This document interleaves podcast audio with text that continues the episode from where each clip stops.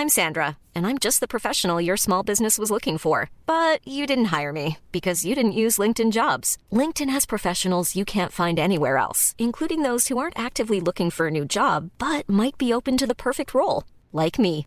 In a given month, over 70% of LinkedIn users don't visit other leading job sites. So if you're not looking on LinkedIn, you'll miss out on great candidates like Sandra. Start hiring professionals like a professional. Post your free job on linkedin.com/people today.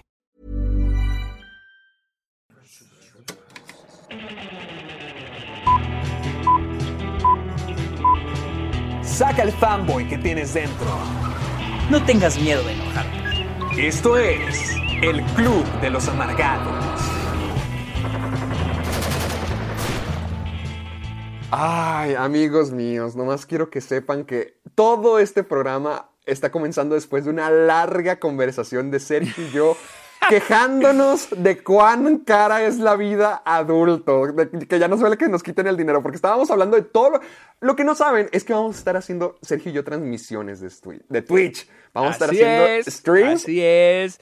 Vamos a estar haciendo mucho tipo de transmisiones, incluso, nomás para que se vayan preparando, ya lo estuvimos hablando Sergio y yo, los premios amargados van a ser transmitidos en Twitch en vivo, o sea, ustedes pueden estar, pueden ser parte de, un- por primera vez en toda la historia, pues, ustedes van a ser parte literalmente de un programa del Club de los Amargados donde podemos escuchar, donde podemos leer sus comentarios, nombrarlos en el programa, ustedes van a estar aquí. Por Sin primera vez vamos a estar en vivo, así, el Club de los Amargados en vivo, al fin. Al fin, sin embargo, está muy caro todo. Todo nos está saliendo muy caro Sergio a mí. Sí, estamos, ok, Héctor y yo estamos hablando de lo caro que se volvió, porque yo también, o sea, Héctor lo estaba mostrando en Instagram, pero yo también estaba como que preparándome para el stream. Uf, o sea, yo me estoy construyendo una, una PC, una, una, una PC me estoy construyendo, no solo para los streams, más bien también para, editar, pero hijo de su pinche madre, qué caro. Está bien caro. Gente, ¿quieren ser youtubers? ¿Quieren ser twitchers? No, no lo sean. Váyanse a TikTok. Está más barato. Mejor, eso iba a decir, eso iba a decir. Ay, no cobran nada. "Váyanse mejor a TikTok, es más barato. Mira, nomás tienen que hacer caras mientras que suenan eh, canciones de Billie Eilish y listo, ya pegaron. Esto está bien caro. E- Eso justo es más, todo, todo es muy caro. Le decía a Héctor de que la vez pasada que hice el en vivo, y los dos en vivos, el de mis películas favoritas del dos- 2020 y el en vivo de jugando Among Us, fue súper incómodo para mí porque tenía todos los cables así volando y luego estaba en una silla. no, yo no tengo, yo no tengo silla gamer, yo no tengo silla gamer, tengo así una silla de comedor. De- acá con la espalda hecha añicos, así astillada, yo creo. Ay, no, si es muy incómodo. Tuve que invertirle en una sillita, no gamer, pero de oficina, ya de perdido. Está bien caro todo esto, en serio. Literalmente hemos estado haciendo una inversión bien grande para todos nuestros proyectos, pero es porque queremos que ustedes se preparen. Literalmente, si vamos a hacer esto, lo vamos a hacer bien y profesional. Sí. Entonces, todo esto es porque queremos darle un- a ustedes un producto de calidad de primera. Entonces, para que cuando vean estas transmisiones, para cuando vean el Club de los Amargados en Twitch, para cuando vean a Sergio, para cuando me vean a mí, sépanse que los amamos y que estamos Se más sientan pobres orgullosos que de nunca. nosotros. Así, sí, así es. Eh, Ay, pero sí. Así que ténganlo en cuenta y estén bien preparados para la próxima semana, porque lo, lo avisamos desde el comienzo del programa. El próximo lunes, eh, ¿qué es el próximo lunes?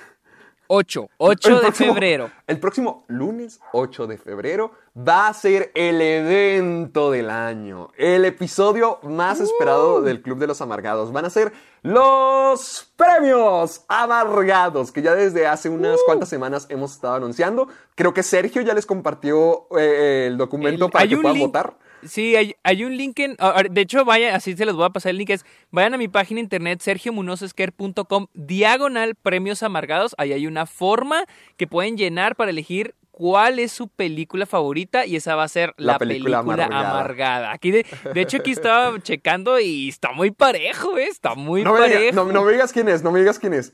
No, no te voy a decir, no te voy a decir. El año es, pasado nuestro ganador fue Parasite. Así que Sí, us- Parasite. ustedes deciden. Ustedes pueden decidir cuál es la película amargada. Ya saben, los premios amargados es siempre donde nuestra, nuestra versión patito, pero ahora con, con más presupuesto de los Oscars, donde, donde comentamos cuáles son nuestras actuaciones favoritas, nuestras eh, películas favoritas, todo, todas las categorías de los Oscars a, a nuestra forma, con lo que nosotros creemos que es lo adecuado. Y vamos a tener la transmisión en vivo en Twitch, en el Twitch de Sergio, que está como el Sergio Munoz.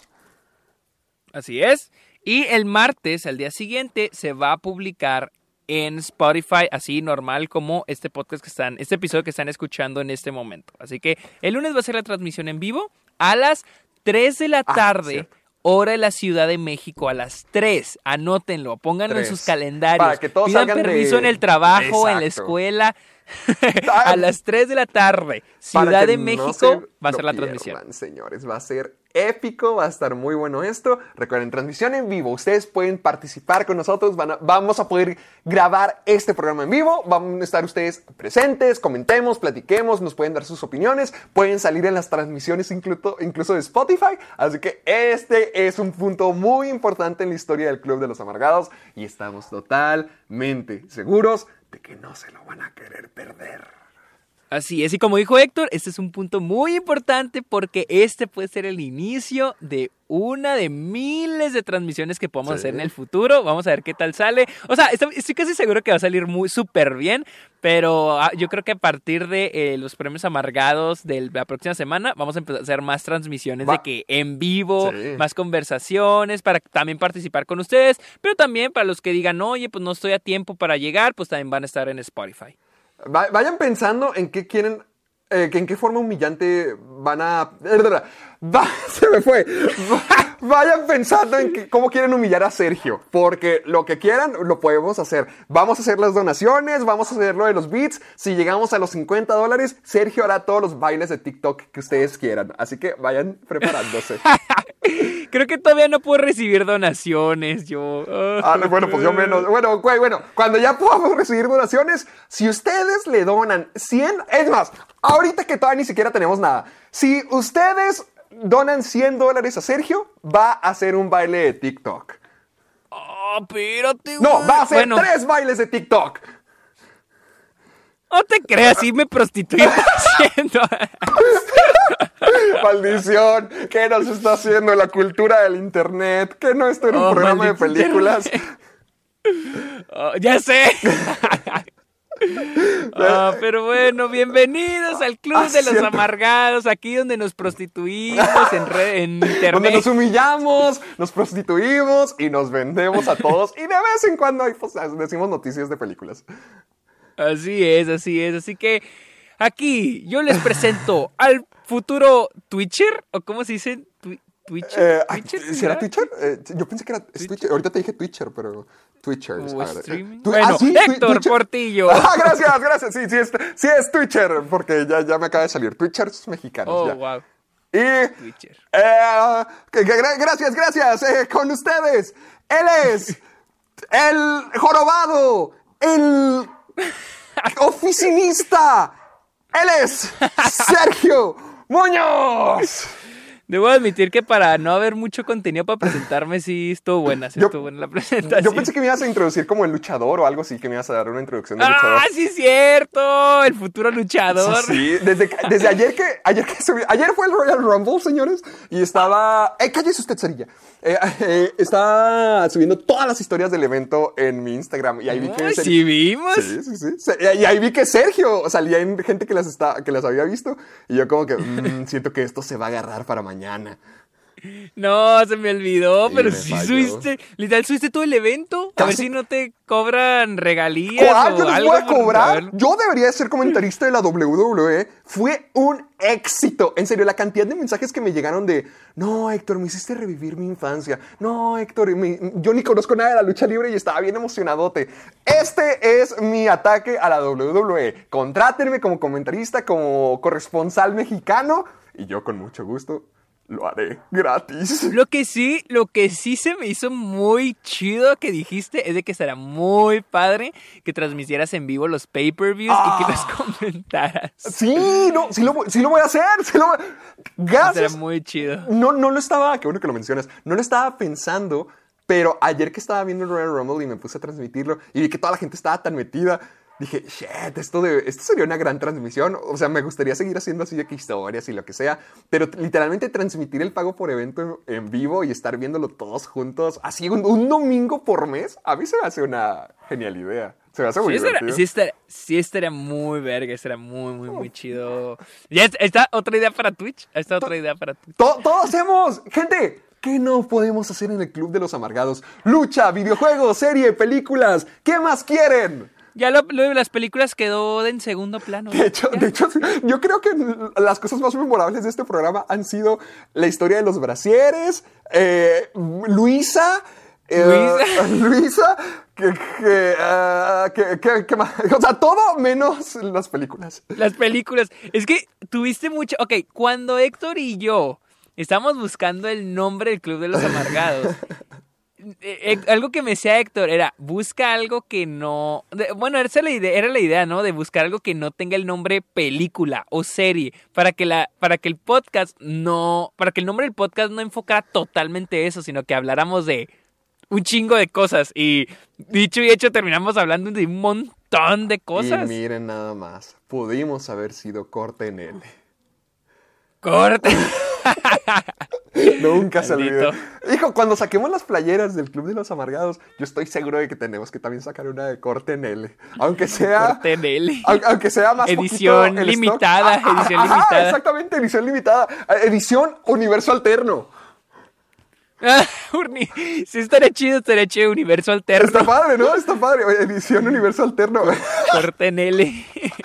Ay, aquí vamos. O- Otro diseño más para Fernando.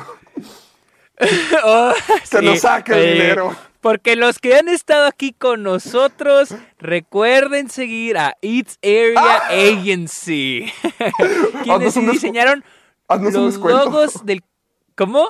No, no, no, que, que ya, ya le estamos dando. un descuento. Dándonos un descuento.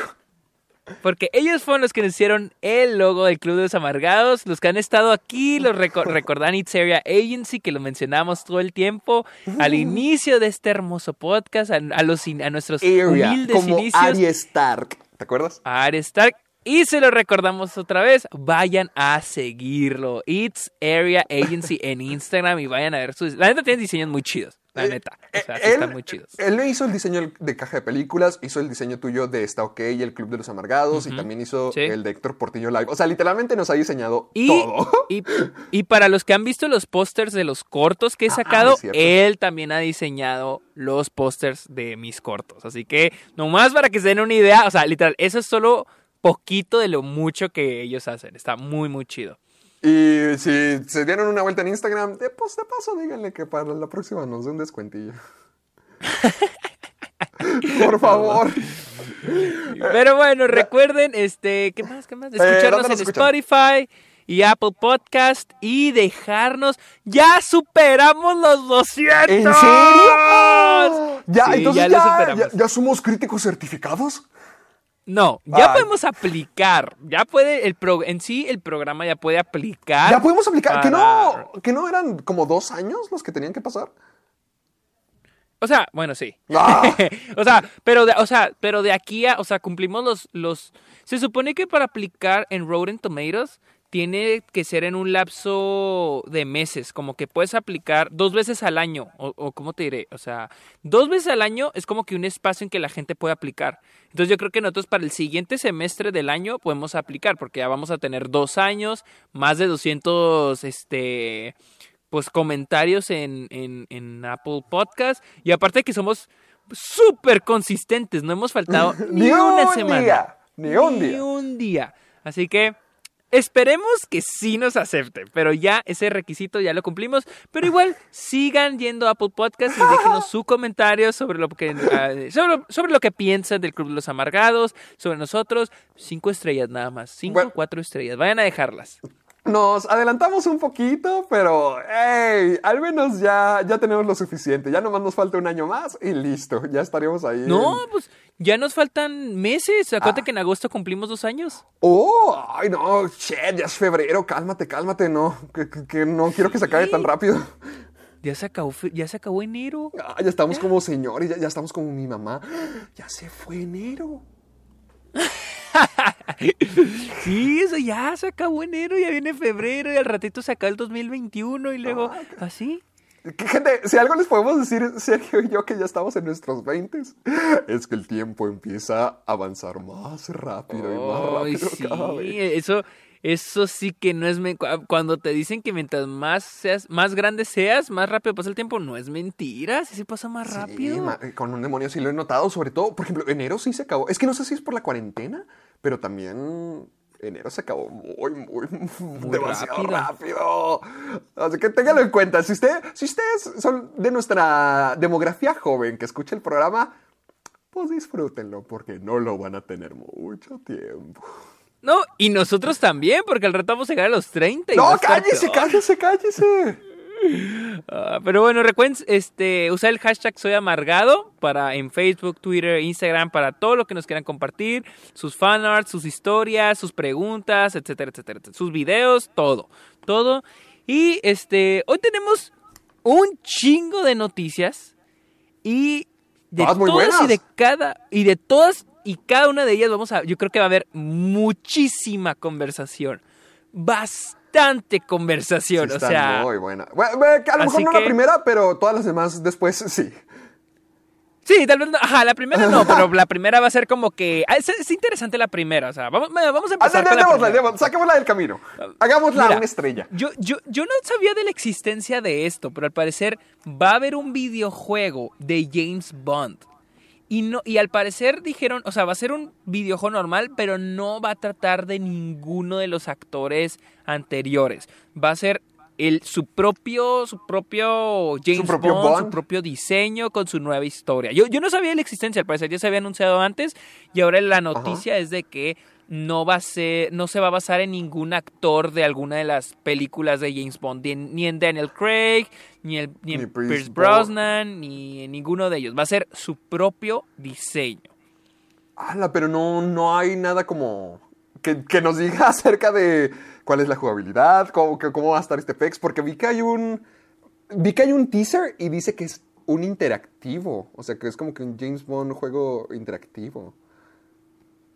Pues mira, aquí ah, no, no, no, dijo- perdóname, es, la, la, la, la distribuidora se llama IO, IO Interactive. No, no, no, así que olvídalo. Ah, Interactive, sí. Sí, se Eh, llama. Mira, el, este Hakan Abra, que es el, el director de ellos, de IO Interactive, dijo que están, este, que se les permitió hacer su propio Bond digital. O sea, no se van a inclinar en ningún actor de James Bond. Nice. Este, o sea, no vamos a ver a ningún actor, como te digo, como Daniel Craig o Pierce Brosnan, y que va a ser único para el juego. Dice, este, también Ah, diseñaron son una historia original. Hicieron los juegos de Hitman. Ah, ok, ok. Hitman, que está bien, está bien, se me hace bien, ¿no? y lo, y lo que dicen es de que va a ser una historia completamente distinta. Este, y que creo que planean hacer una trilogía. ¡Oh! Una trilogía. A la frega. Oye, se me hace, se me hace una buena idea. O sea, ya enterándome Sí, de quiénes son.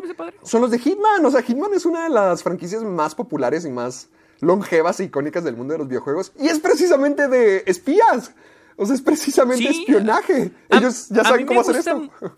A mí me gusta mucho la idea porque yo crecí jugando juegos del 007 para Xbox. Ah, sí, yo que crecí jugaste. jugando- Eh, creo que es GoldenEye. Eh, a ver, déjame ver cómo. ¿A poco a tú ver, jugaste. GoldenEye? Según yo, GoldenEye no, nomás era para Nintendo 64. O creo que hicieron A ver, un déjalo. GoldenEye 007. Ah, Porque GoldenEye es uno de los no. juegos más populares. Es el juego más popular de James Bond de todos los tiempos. Y es uno de los más populares de. de. ah, del Nintendo 64. No, no, no, no, no, entonces no era ese. Es que sacaron un GoldenEye. Es que también hay un GoldenEye Eh, para- para, para- para, para Xbox 360. 360. Ajá. Ajá. No, ya sé cuál jugué. Jugué Nightfire. Nightfire. Se llama Nightfire y estaba muy padre. A mí me gustaba muchísimo. Se me hacía fregón. O sea, me encantaban las misiones, me encantaban los mapas. Mm. Y, y me gustaba mucho, por ejemplo, el multiplayer, que podías jugar con otros de que matarte con otros, ¿no? Ah, estaba, estaba- ok. estaba muy chido. A mí me gustaba mucho. Y después yo jugué uno que se llamaba 007 Legends, que era era e, era con Daniel Craig y era como que diferentes momentos de las de los clásicos, de las películas Pero nomás clásicas. era Daniel Craig, ¿no eran todos los demás? Creo que no, creo que nada ¿Cómo, más era Daniel cómo- Craig. cómo yo dices que se llama? Legends, 007 Legends. 007 Legends, porque como que tengo una memoria de eso. 00 Ay, eh, ah, para PlayStation 3. Sí, sí, es más reciente. El, que, el de Nightfire, te digo que yo lo jugué para el Xbox viejito, o sea, ni el 360, el viejito. Ajá. Y me gustaba mucho, estaba muy... pa- o sea, a mí se me hacía muy chido, se me hacía muy divertido, pues. Ah, ya, y- oye, ah, estoy viendo, sí es cierto, de todas las películas viene, ¿no? Sí, o sea, no sé si de todas, pero sí venía como que los momentos más clásicos. Y tenía su modo historia y así. No Qué- sé, no sé si tenía como que su modo historia para cada película o algo así, pero sí recuerdo que tenía como que sus momentos icónicos de toda la franquicia James Bond. Pero creo que sí era siempre con Daniel Craig, era Daniel Craig reviviendo incluso momentos de este Pierce Brosnan, por ejemplo, de onda. las películas de Pierce Brosnan. Yo Sí, siento, que, yo siento que esto va a ser un éxito, porque yo tengo entendido, y lo he visto de primera mano, que los juegos licenciados no siempre son los mejores, o sea, que son un cash grab rápido, que es como que, órale, ha- eh, hagas un videojuego para que los fans lo compren y, y nos den más dinero todavía. Y es, o sea, es algo muy conocido en el mundo de los videojuegos. Es raro y de hecho es muy aplaudido a la vez donde un juego licenciado se vuelve como que su propia, su propia entidad. Por ejemplo, Los Simpson Hit and Run, o Bob Esponja Ah, Batalla por sí. Bikini Bottom, o incluso el Spider-Man que acaba de salir.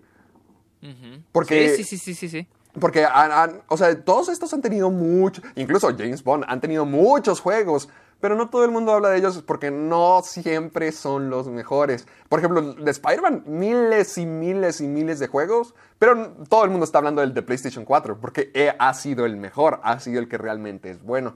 Y es porque Insomniac realmente, sí, es Insomniac. Insomniac quería hacer algo muy bueno con el personaje. Entonces, si estos tipos de IO Interactive están fascinados con James Bond, que quieren hacer una trilogía entera, que quieren hacer su propio, que hayan tenido experiencia haciendo videojuegos de espionaje, que literalmente han construido todo su estudio haciendo eso, no, pues sí, esto sí va a salir muy bueno. Algo que yo me pregunto, ¿no te has dado cuenta como que antes había más videojuegos de basados en películas? Porque yo recuerdo Mm, que sí. antes este salía una película y luego tenía un videojuego Sí. a la par, o sea, salían casi juntos. O incluso a veces el videojuego salía de que una semana antes de que se estrene la película. Sí, sí, sí. Entonces, yo, yo me acuerdo, yo tengo ¿cómo- un juego de Spider-Man 3 para Wii. y- y Yo tengo el. Yo tenía. Yo tenía el primer, el Spider-Man 1, 2 y 3. El primero y ¡Ah! el 2 lo tenía para Xbox y el 3 para el Wii también. ¡Hala, maldito! O sea, jugaste el clásico juego de Spider-Man porque siempre dicen que Spider-Man 2 es el mejor juego de Spider-Man. sí. Yo lo jugué sí, para estuvo buenísimo. Y sí está muy bueno.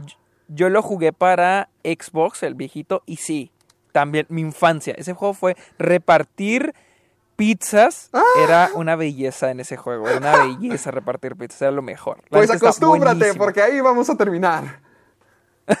Vendiendo pizzas. Repartiendo pizzas, maldición. No, está padre, está padre. Quiero, vamos a ver qué, cómo avanza esto, pero sí suena muy bien. Sí, así que vamos a la siguiente noticia.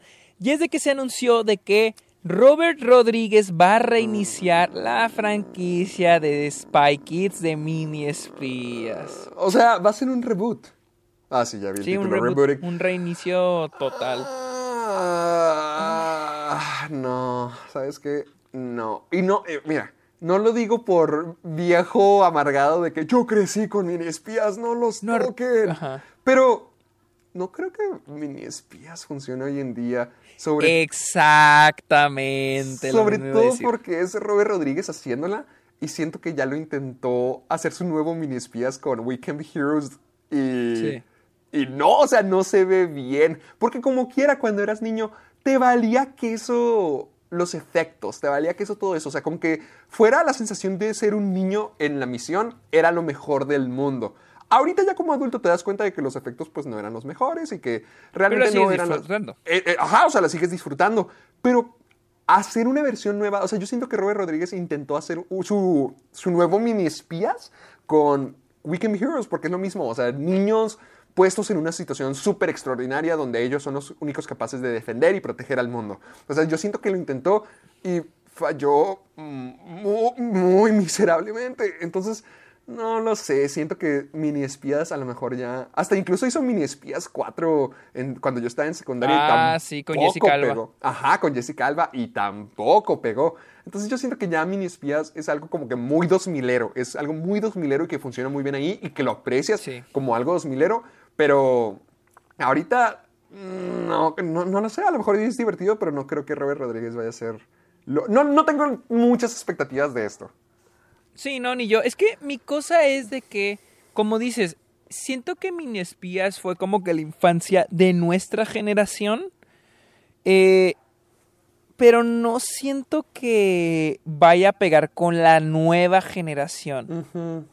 Sí, por lo mismo, es que siento que la- las generaciones van cambiando y se van adecuando también a las tecnologías que se usan. Entonces, siento que, por ejemplo, ah, bueno, mi Santiago pues ya tiene 12 años, mi hermano. No, eh, bueno, ah, yo, yo vi mini espías como a los 7, 8 años, yo creo. Pero incluso así, yo creo que a mi hermano no le llamaría tanto la atención por la historia, porque es como que muy campy. Sí, sí lo es. O sea, y, es el punto, y es el punto de esa franquicia, o sea, es muy campy y te la pasa chido. Por ejemplo, esta vez que volví a ver Mini Espías, la primera, me la pasé padre, está campy, pero no sería una película que pegue en esta nueva generación. Era como, una vez estamos hablando, Luisa, mi amigo Juan Antonio y yo, sobre por qué ah, los memes que más vemos ahora son por lo general de series que nuestra generación vio. Y lo que decíamos era por el hecho de que a nosotros nos tocó más la televisión, o sea, Sí. ver televisión, más que en los 90 o en los 80, a nosotros nos tocó muchísimo más la televisión. Y Es es, por eso que ves muchos memes de, por ejemplo, Drake y Josh, Bob Esponja, de series que, que, que tuvieron su auge en los 2000.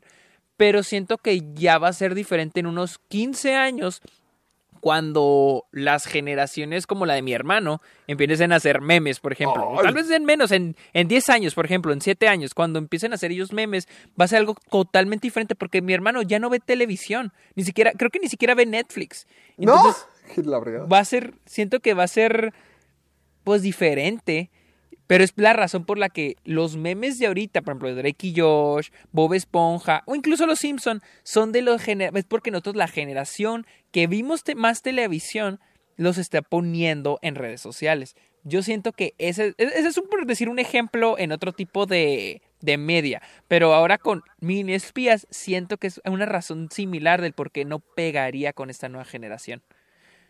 Sí, también siento, sí, concuerdo con todo y también como que siento que los niños de ahora también son muy diferentes, porque es- como tú dijiste, crecimos sí. todos con, con la televisión y es que era la única opción que nosotros teníamos, o sea, cada quien podía hacer lo que sea, pero si de televisión se trataba, todos veíamos como que algo, algo parecido, o Cartoon Network o Disney. pero incluso al menos teníamos más televisión que la gente en los noventas o en los ochentas. Ah, Por es- eso es- siento que también pegó mucho. Sí, sí, sí, totalmente de acuerdo, pero ahorita no, no creo que vaya a ser así con... Siento que se va a convertir más en cultura de internet, a lo mejor, en- Sí. como- porque es lo que el colectivo de todos, o sea, en eso se va a convertir, en que todo el mundo va a estar utilizando el internet, sobre todo porque yo siento que nos, no so- como lo que precisamente dijiste, siento que nuestra generación, la tuya y la mía, es una generación como que transiciona a una nueva era mucho más... O sea, sí, to- creo que todas son así, pero nosotros somos una transición a una era más digital, porque nosotros estamos entrando a la era de los smartphones, a la era de los smart TV, a la era de los smart todo y lo digital. Entonces siento que nosotros como que estábamos agarrando el ritmo, porque si te fijas, hace unos años, es más, el año pasado no estábamos como estamos ahorita. El año pasado TikTok ni siquiera existía en la, mental, en la mente de la gente.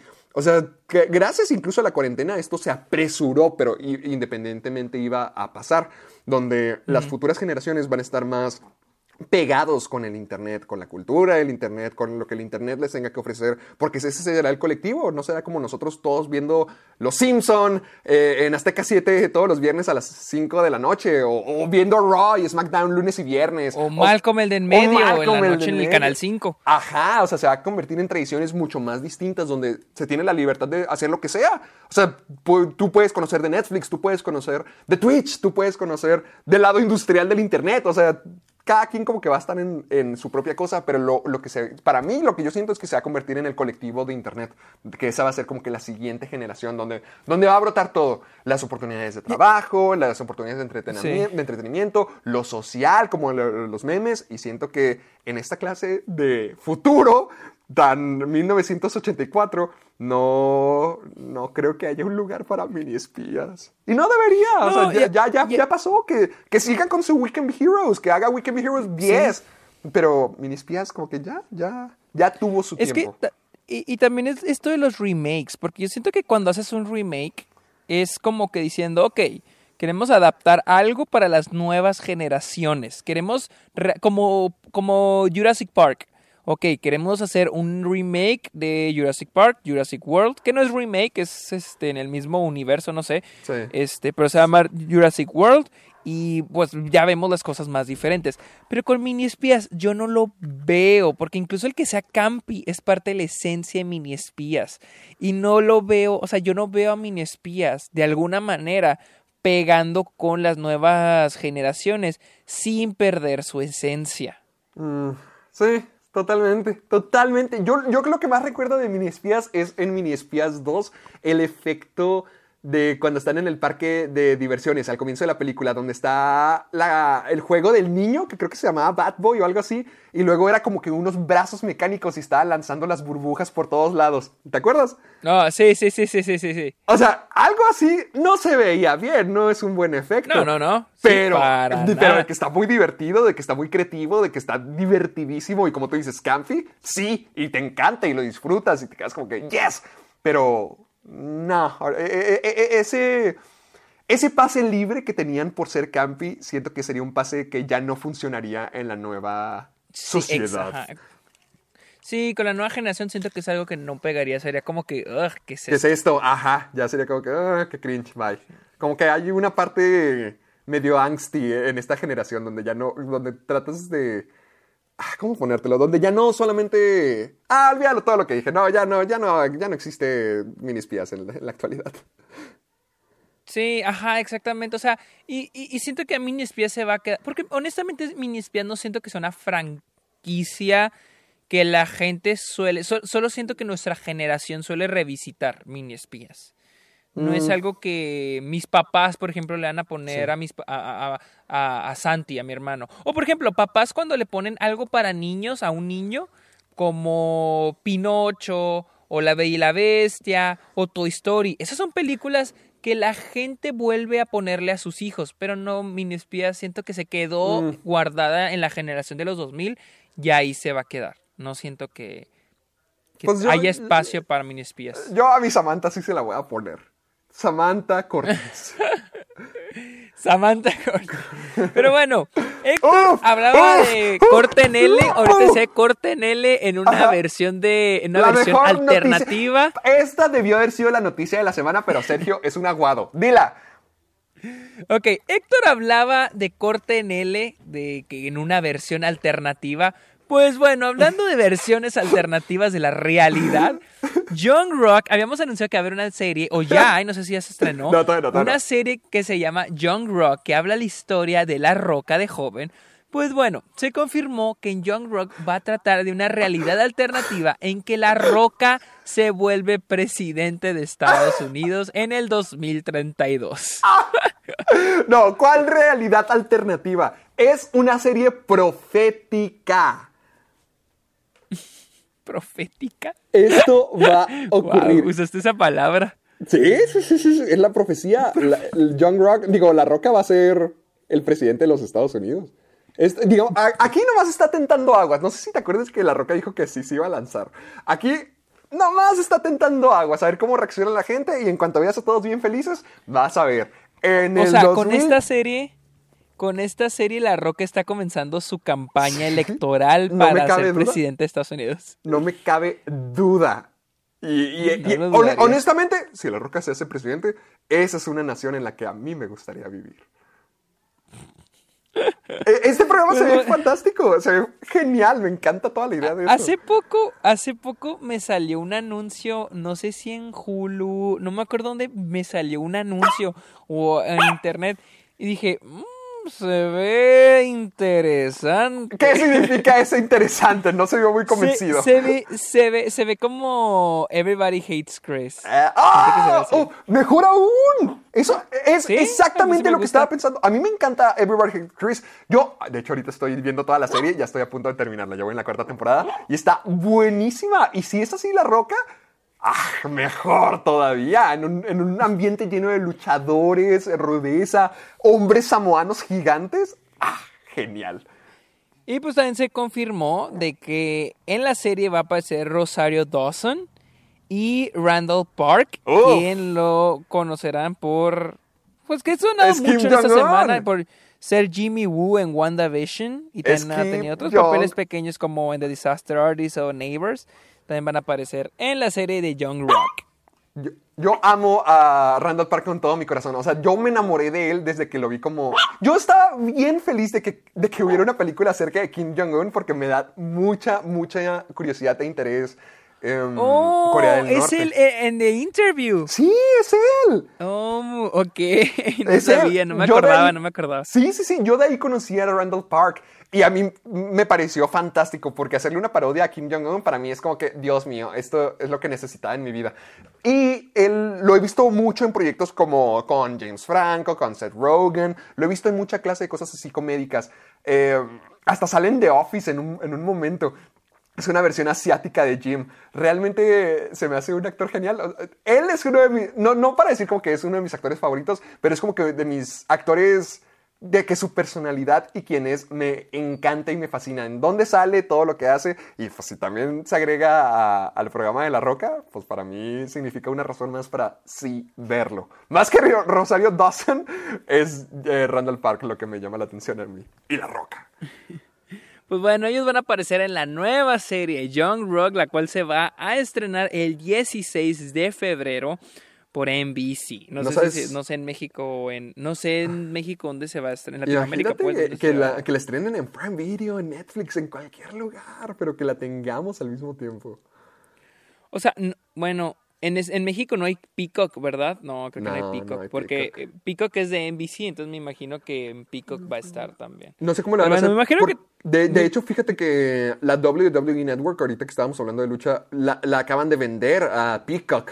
Y ya en Estados Unidos la, el- la network de WWE ya no funciona porque ahora es parte de Peacock.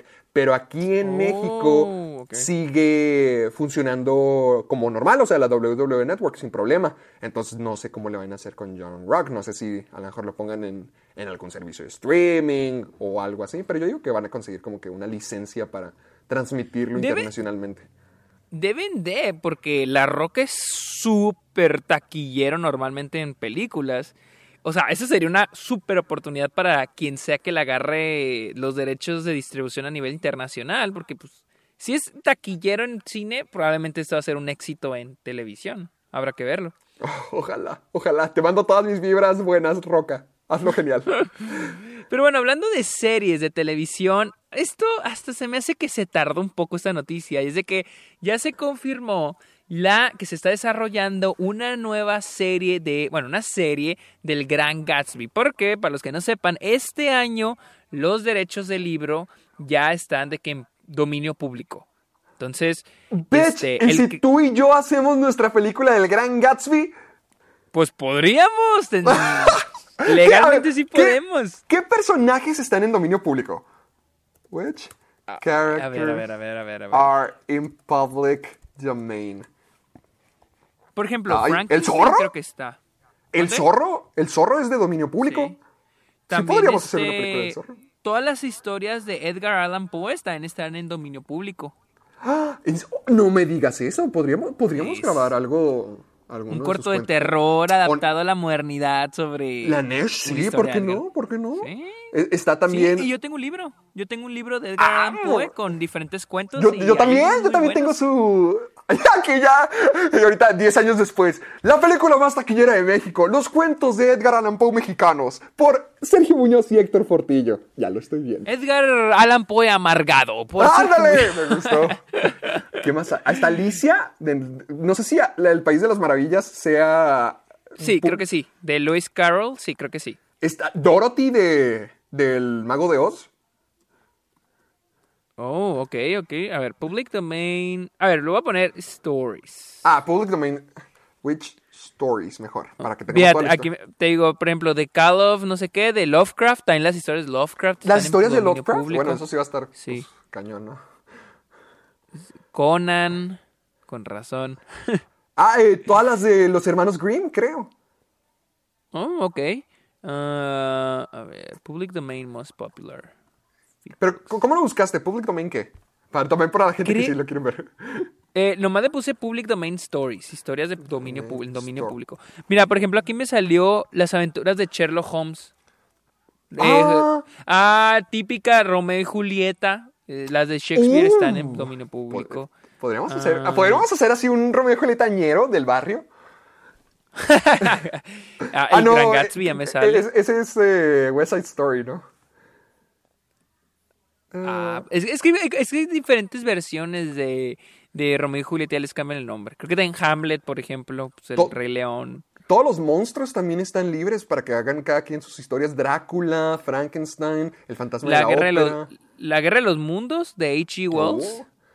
Eh, El- Rey Arturo, Robin Hood, El Conde de Montecristo y este de Alexander Dumas. Tarzán. ah, Cleopatra. Little Woman. Ah, hagamos nuestras mujercitas. Mujercitas. Señoritas. No, eh, muchachitas. Muchachitas. Macbeth. Este. Peter Pan. A ver, a ver. Ah, pero que muchos de Disney. Creo que, es que, por ejemplo, Pinocho, todas esas son basadas en libros que están en dominio público, muchas de las películas de Disney. Creo que el libro de la selva, por ejemplo. Eh, pues. Pues hay muchas, sí, pues, sí, muchas historias de las que te puedes agarrar. Si, si andas escaso de historias o de guiones, pues aquí te puedes Aquí te leer un librito y adaptarlo. Pero, a ver, ahora, libros que se hayan vuelto. Porque estoy viendo que libros eh, está. Incluso de Agatha Christie, de Virginia Woolf. De libros Virginia que- Woolf. Que, se Pues los de Sherlock Holmes, de Arthur Conan Doyle. Por ejemplo, aquí está Life on the Mississippi, de Mark Twain. O sea, hay muchos libros en dominio público. Estaría- Y han de ser muy buenos. Por ejemplo, The Picture of Dorian Gray, la, la pintura Ah, el de retrato, Dorian Gray, de Oscar de Wilde. Oye, pues no, no estaría mal darnos una de Tom zambullida Sawyer. en, este, en, esta, en estas listas para ver si algún día se nos ocurre algo. Sí, está padre porque lo puedes adaptar de que, así como dices, de barrio. Ajá, lo podemos hacer moderno, de barrio o algo así. Sí, y mira, por ejemplo, ya, ya- yo ya lo sabía, yo ya lo sabía, de que tarde o temprano alguien iba a querer hacer una adaptación del Grand Gatsby. Mira, aquí dice que Michael Hertz, quien es el creador, este... ¿De qué? Ah, no, espera. Ah, Scott Fitzgerald es el creador del Gran Gatsby. Ah, no, no, no, no, no, pero yo estoy hablando de quién va a ser el showrunner de la Ah, serie. Ah, ah, oh, oh, ah, ok, ok. eh, Sí, sí, sí, sí. E- e- Es este Michael Hertz, quien es el showrunner de Elizabeth, de Tudors y Vikings. Él Ah. va a hacer la serie y va a ser de gran presupuesto. Es una miniserie para A&E Studios. No sé quién la va a transmitir la tele, en la tele, así que o que este qué, qué plataforma de streaming lo va a agarrar, pero pues ese es el plan que hacer una pues Yo- una, una el Gran Gatsby para serie de televisión. Yo espero que sea una miniserie. O sea, yo siento que la historia de Sí, Gran sí, es una, Gatsby- es una miniserie. Ah, fantástico, fantástico. Porque sí, dije, ¿cómo van a sacar episodios de esto? Pero si es una miniserie con, con cinco episodios, con tres incluso de una hora, sacas la historia del Gran Gatsby. Es un libro súper cortito. Sí, está súper cortito. 121 páginas más o menos. Yo me lo leí en un viaje Sí. a Cancún. Y me acuerdo de que la película no la he visto, o al menos no completa, creo que me faltó la, la segunda mitad, pero la película de Leonardo DiCrap- de, de- DiCaprio, de Leonardo DiCaprio, eh, es, eh, del Gran Gatsby, está muy buena y, y es casi una copia exacta del libro. O sea, yo sé que mucha gente, no una copia exacta, porque también está como que muy estilizado, ya que la dirigió Buzz Lerman, el, Sí. el de Moulin Rouge.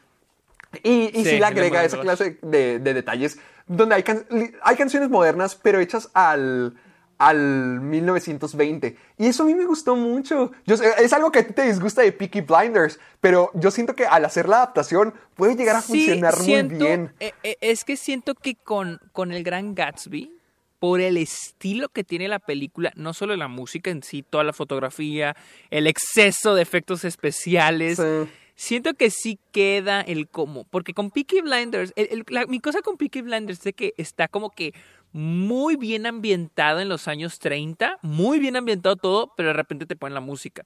Y el Gran Gatsby no, el Gran Gatsby es como que juega con, o sea, está consciente de que está jugando con el estilo, con la imagen, los colores, los diseños, la, la- el diseño de producción, la fotografía, como para que sea como que, ay, ah, años 20, pero así como que modernos, Ándale, pasan estas ándale. pendejadas, o sea... Eso está padre. O sea, queda, queda. Ah, a mí, mira, El Gran Gatsby es una película que yo vi un chingo de veces. No he visto la primera, no he visto la primera, porque son, hay ¿Con- dos ¿Con quién es adaptaciones. la primera? Con este Jeremy Irons. Él es el gran Gatsby. Creo que sí. ¡Ah! Sí, creo que sí, él es el Gran Gatsby. Me gusta no he visto. me gusta. Y, y- y he oído que está muy buena también, la, la primera adaptación. La segunda, a mí honestamente sí me gusta. La he visto un montón de veces y la tengo en Blu-ray. La he visto un chingatal de veces y la pude ver hace unos meses. La vi con Luisa y sí está disfrutable. O sea, sí me volvió a gustar. Creo que está muy bien todo menos este Toby Maguire. No me gusta cómo ¿Por actúa. Actúa, fe, actúa feíto. No me gusta cómo actúa, pero. Leonardo DiCaprio, Carey Mulligan, todos ahí actúan muy bien y está, está padre, o sea, sí está disfrutable, la verdad. Sí, a, a- a mí me gusta mucho la historia del Gran Gatsby. Realmente yo siento que es algo que, que se puede traer de regreso siempre, porque es la historia de un sujeto que quiere impresionar a una chica a base de sus fiestas. O sea, él tira estas fiestas gigantescas y excesivas con el ánimo de impresionar a, a Daisy, a Daisy Buchanan. Pero lo hace a través de, o sea, nunca te lo dicen directamente, pero lo hace, se, vol- se vuelve millonario y se vuelve esta persona de clase, refinado y elegante, a base de puras estafas, a base de puras cosas sucias y del bajo mundo, pero porque quieren mantener esta imagen de algo que no es, solamente por la chica que ama. Se me hace muy platónico, se me hace muy padre. Sí, a, a mí, a mí me gusta mucho la historia, aunque maldita Daisy, pero... aunque maldita, aunque maldita. ¿eh? maldita Daisy, pero se me hace una muy buena historia. Y te digo, a mí, yo no he visto la primera adaptación, pero al menos la segunda con Leonardo DiCaprio sí me gusta. La verdad, sí la disfruto. Ahora, imagínate esto. Un tipo que tira pedas gigantescas para poder impresionar a la chica que le gusta, pero ganó sus millones siendo narco. Nuestra versión mexicana. ¡Ay! Ya está. Oh. Ya está esto. Entra a la vida criminal de narco para tirar pedas, El- para impresionar a... ¿Cómo, a- cómo le pon- cómo lo adaptarías el nombre? ¿El gran, el gran García? ¿El gran... ¡Oh! ¡Oh! ¡Oh! Me gustó cómo suena el, gran El Gran García. El- es que tiene que ser algo con G, porque tiene que ser Gran G. El Gran García. Ah, sí, ok. El gran García. el Gran García me Oh. gusta. El gran- eh, eh, Daisy Buchanan. Los Buchanan. ah, ¿cómo? Oh, shit. Elvia. eh, eh, ay, dime un apellido con B. Elvia... Burrola. Los Burrola. Burro. Los burro, o- obviamente, lo- los a- acaudalados burrola. Ay, ya, vamos a la siguiente noticia. Obviamente. Y que se me están Parece acabando las ideas. Obviamente. ahí está, ahí está nuestra adaptación mexicana del Gran Listo. Gatsby. Guarden este podcast. Di muchas, dimos muchas ideas este podcast. Vean en 10 años. Vean en 10 años todas las que se hacen realidad. Y bueno, hablando de adaptaciones y IP y la chingada, al parecer este Netflix ordenó una se- dos series anime, una de School Island y otra de Tomb Raider. Pero, ¿es Tom Rider la de Alicia Vikander o es algo nuevo? Mm, No, es algo basado, al parecer, por lo que estoy leyendo en la, en la nota de Hollywood Reporter, es de que, ok, School Island sí va a estar basado en, la película, o sea, va a estar en el mismo mundo de la película de School Island, la de King Kong, y, pero Tomb Raider va a estar basada en los videojuegos. Ah, ok. Ah, Está bien, ¿no? A mí se me hace bien. a, a mí la que más me llama la atención es la de Kong, porque sí me gustaría. A mí también. Al, al menos lo que estaba escuchando es que pues, se va a tratar de Kong, obviamente, y, de antes de las películas. Y lo que estaba viendo, al menos me lo topé en Facebook, o sea, quién sabe si sea cierto o no, pero en Facebook vi como que imágenes de cómic. A lo mejor hay una novela gráfica que te cuenta la historia de Kong. Y al menos en lo que vi, sí decía de que Skull Island estaba llena de gente como Kong y que literalmente había como que una guerra con otras criaturas, con otros monstruos, y el único sobreviviente es Kong. O sea, básicamente King Kong es el Superman de los changos, y yo quiero ver ese origen. Mm, ok, ok. Se oye, se oye padre. La verdad, mira, yo de Tomb Raider no soy muy fan. Ah, de School Island, pues yo ya les dije, a mí, yo sí disfruté de la película. a mí sí me gustó. Se me hace que soy la única persona que disfrutó esa madre Sí, porque he visto que todos de único. que maldita cosa aburrida y que no sé Ni qué. te pero yo acordabas de que salía. John Goodman. Sí, no me acordaba, hasta que me dijiste me acordé. Pero es que, o sea, es que, o sea, te digo, no es como esas películas, ah, memorable, las mejores películas blockbusters. O sea, Pero no, tampoco como poner así. Pero recuerdo que cuando la vi, la disfruté mucho, o sea, sí la disfruté bastante. Entonces pues, me quedé con esa impresión y dije, bueno, pues una película anime. Que por cierto, hoy salió un tráiler de una serie de esta, ¿cómo se llama la película de Guillermo? Pacific Rim.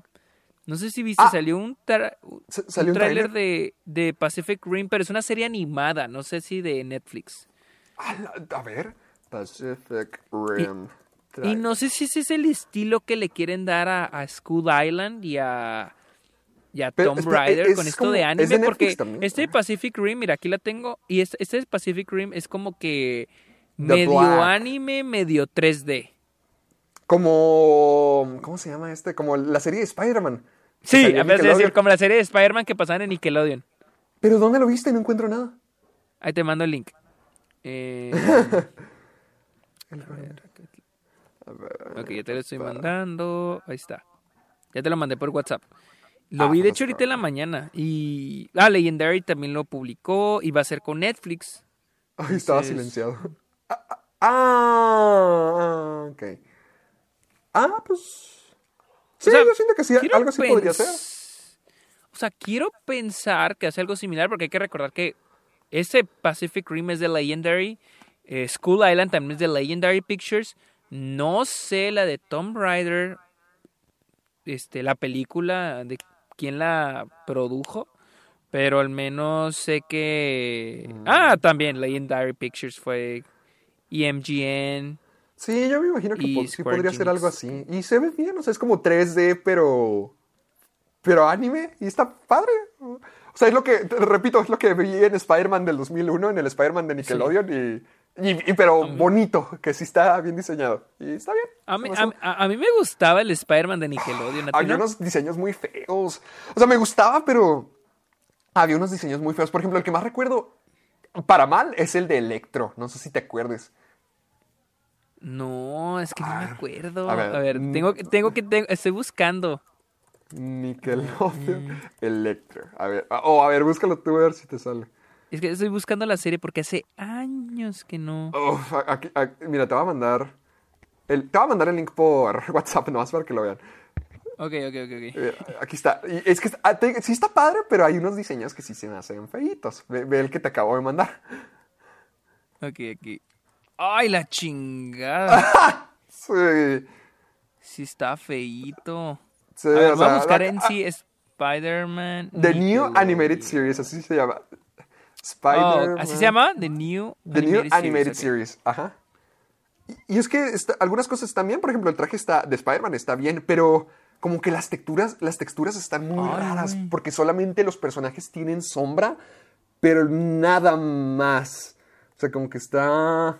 Ay, güey, si se ve feíto. No recordaba que estaba tan feo. Te dije, y Mary Jane también se veía rarita. Y como que estaba demasiado curvy para ser una chica de 16 años. The New Animated. A ver si me sale en IMDb. ¡Ah, la fre- ¡Hala! Kingpin sale y es negro. Es como. Michael Clark Duncan se llamaba. ¿Quién? Eh, Michael Clark Duncan se llamaba, ¿no? El actor. ¿Cuál? Eh, el, el- El que hizo a Kingpin en Daredevil. Ah, ah, ah, sí, sí, sí, sí, sí, sí, sí. sí. Michael Clark. Sí, Michael Oh, Clark. ¿sabes quién, ¿Sabes quién hacía la voz de Peter Parker en esa serie de Spider-Man? ¿A quién? ¿Quién? ¡Ah, Neil Patrick Harris!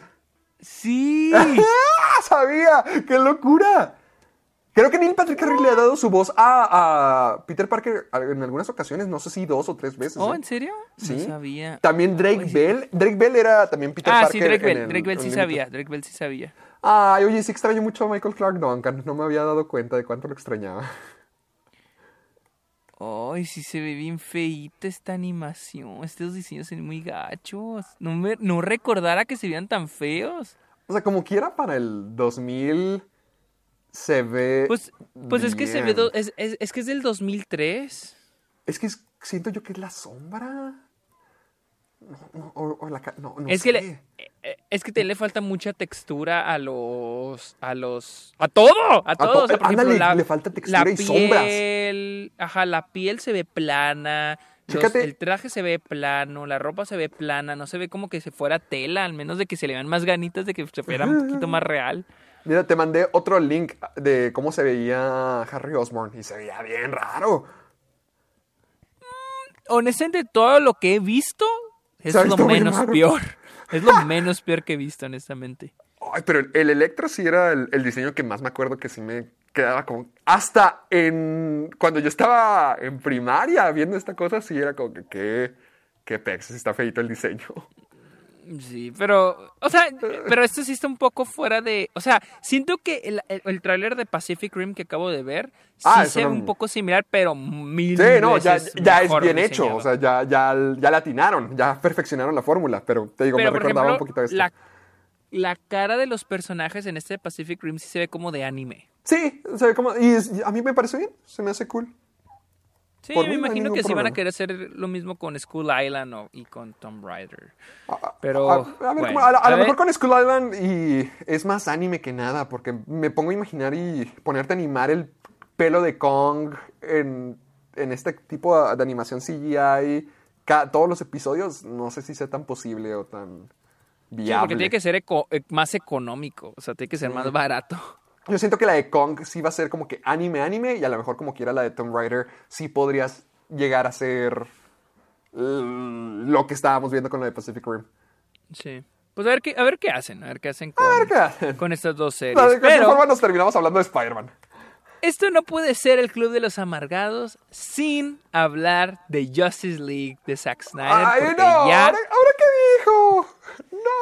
Ah, esta es rápida, Zack Snyder sacó tres o cuatro pósters. Este, Ah, sí, los vi. Hijo, se vio, sí se me hizo, sí se me hizo un poquito así como que pedante que sacara un póster donde está la cinta, así Ay, literalmente los, los de la sí. cinta que, que se parece que están abandonados entre la tierra, ocultos, enterrados por el desgraciado de Joss Whedon. Es como que, nah, bitch, tranquilo.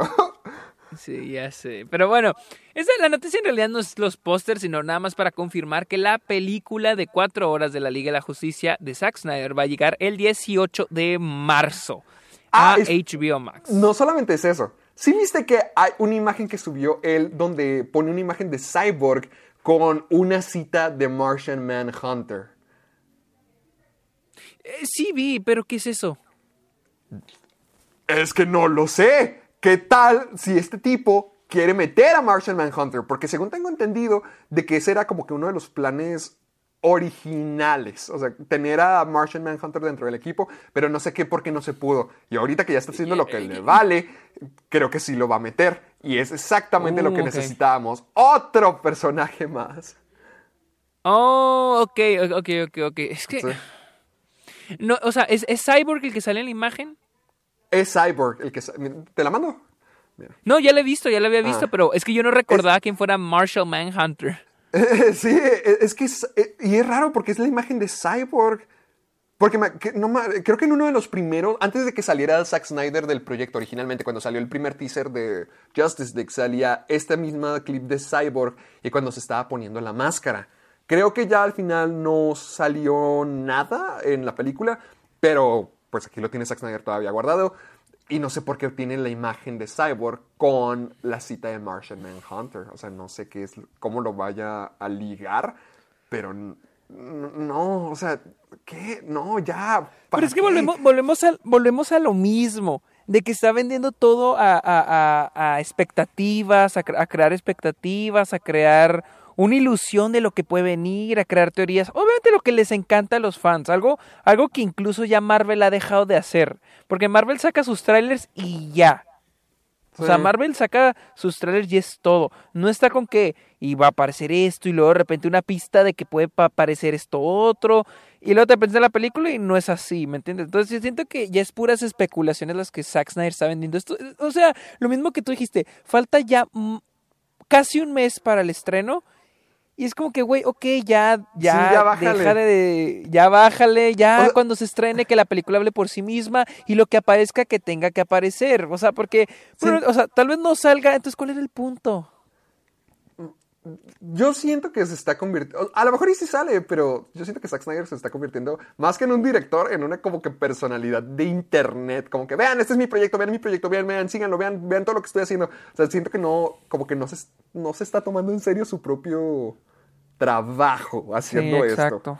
Como que ya es Sí, nomás es para- más, más que querer hacer la película. O sea, yo no me cabe duda de que la quiere hacer y que la ama y le tiene mucha pasión, pero ya siento que es como que un fan haciendo otra cosa para más Sí. fans y no una película, no un director haciendo una película.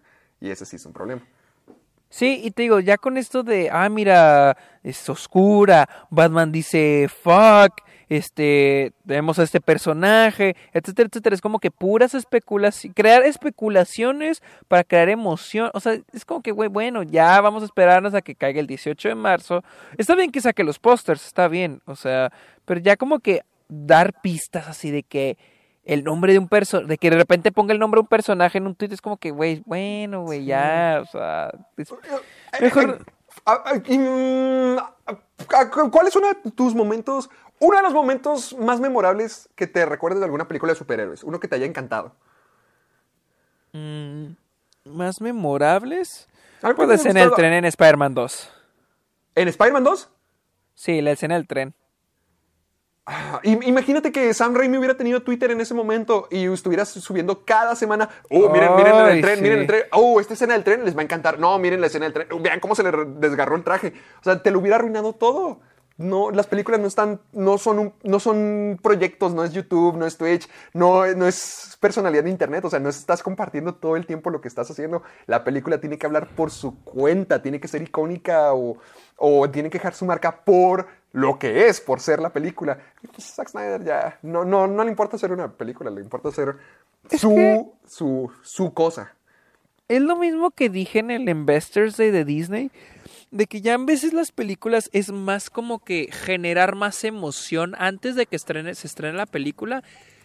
Incluso se estrena la película y ya, se acabó la emoción, ya nos olvidamos de la película. O sea, a veces siento que es más la emoción que tiene uno de que de ver el tráiler y que se revele un nuevo proyecto y que se revele un nuevo título y que se revele que va a aparecer cierto personaje. No mames, y lo viene la película y ya. Tan tan.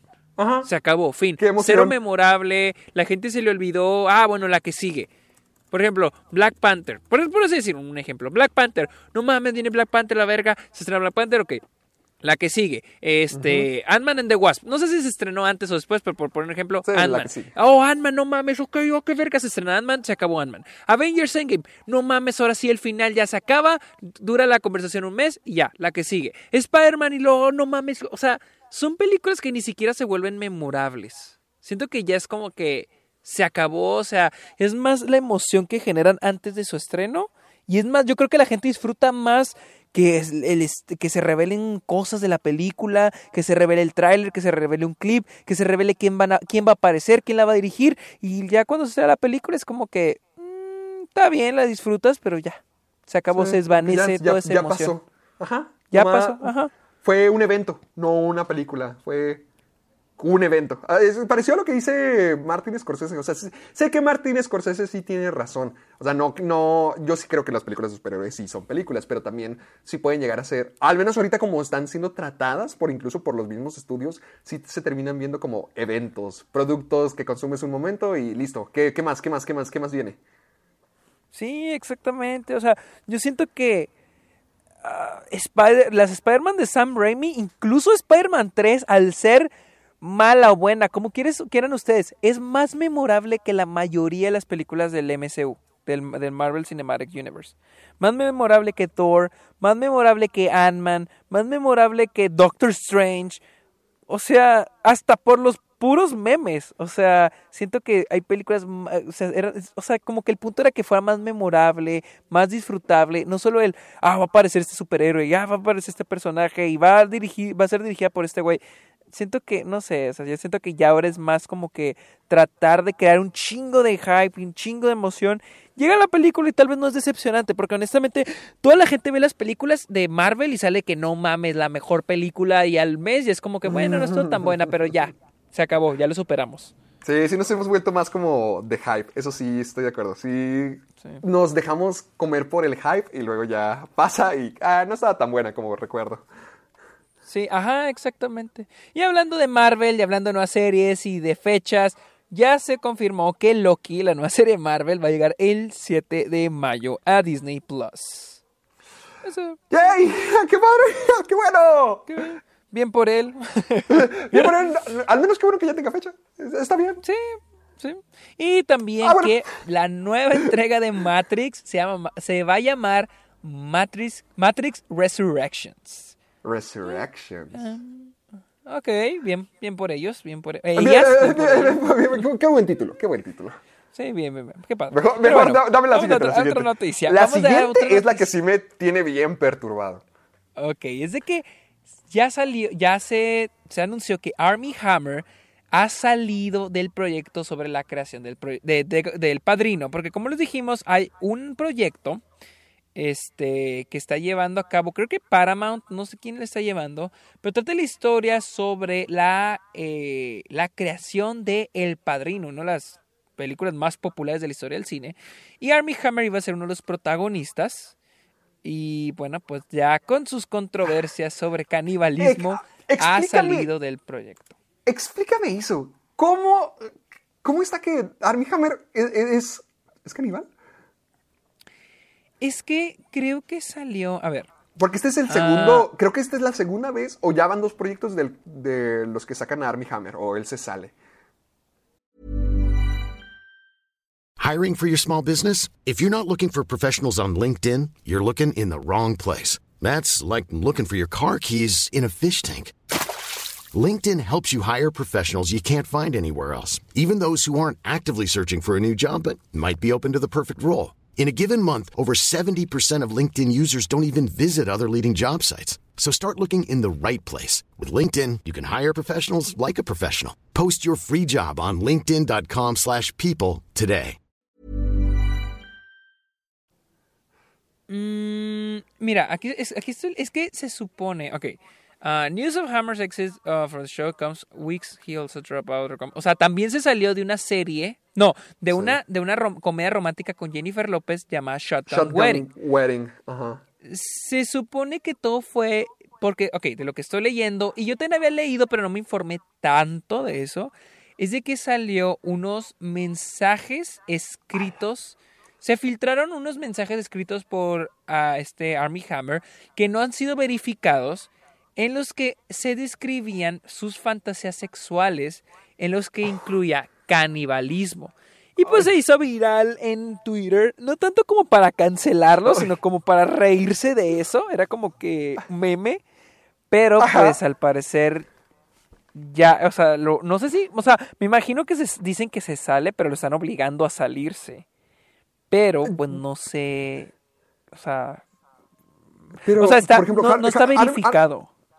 Armie Hammer dijo que no respondería. Bueno, el, el comentario que Armie Hammer dijo fue que no iba a contestar a reclamos de porquería, o sea, reclamos falsos, o sea, diciendo que esto es Ajá. falso, que, que para qué, que incluso. Pero, entonces, ¿por qué salió? Entonces, o, o sea, ¿por qué, lo, ¿por qué lo obligaron a salir? ¿Por qué lo sacaron? ¿Por, ¿Por qué? O sea, si esto es un rumor, si ni siquiera está confirmado, si ni siquiera... O sea, no salió la, la noticia. Armie Hammer, caníbal eh, confirmado, ca- caníbal al expuesto. O sea, no, no, salió nada de eso. Imagínate, qué gacho. Ponle que sea verdad, que no sea verdad. ¿Quién sabe? O sea, literalmente, ¿quién sabe? Son puros posts de Instagram y yo siento que eso es muy fácil de, de falsificar. O sea, bien podría ser Armie Hammer, bien podría ser otra persona, pero el punto es que no está confirmado y ya le está afectando.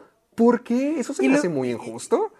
O sea, pero es que es raro porque tampoco es como veo a la gente tratando de cancelarlo. Sí, se debe haber gente, pero es más como que meme. O sea, es como que he visto memes de eso. O sea, no tanto así como que cancelenlo, línchenlo. Es más como que un meme. Y. Pero se me hace muy extraño porque tampoco es como que él se esté defendiendo. O sea, no, no está haciendo mucho por defenderse. Pues es que él dijo que no iba a puede- responder a, a reclamos así de mentiras, pero no está haciendo mucho por Pues. defenderse. Ajá, no está haciendo mucho. Le, le va a afectar en su carrera. O sea. A lo mejor sí es- contestando. Es, que. ¿Cómo uno reacciona a eso? ¿Qué, cuál qué- qué- qué haces en caso de que te acusen de canibalismo?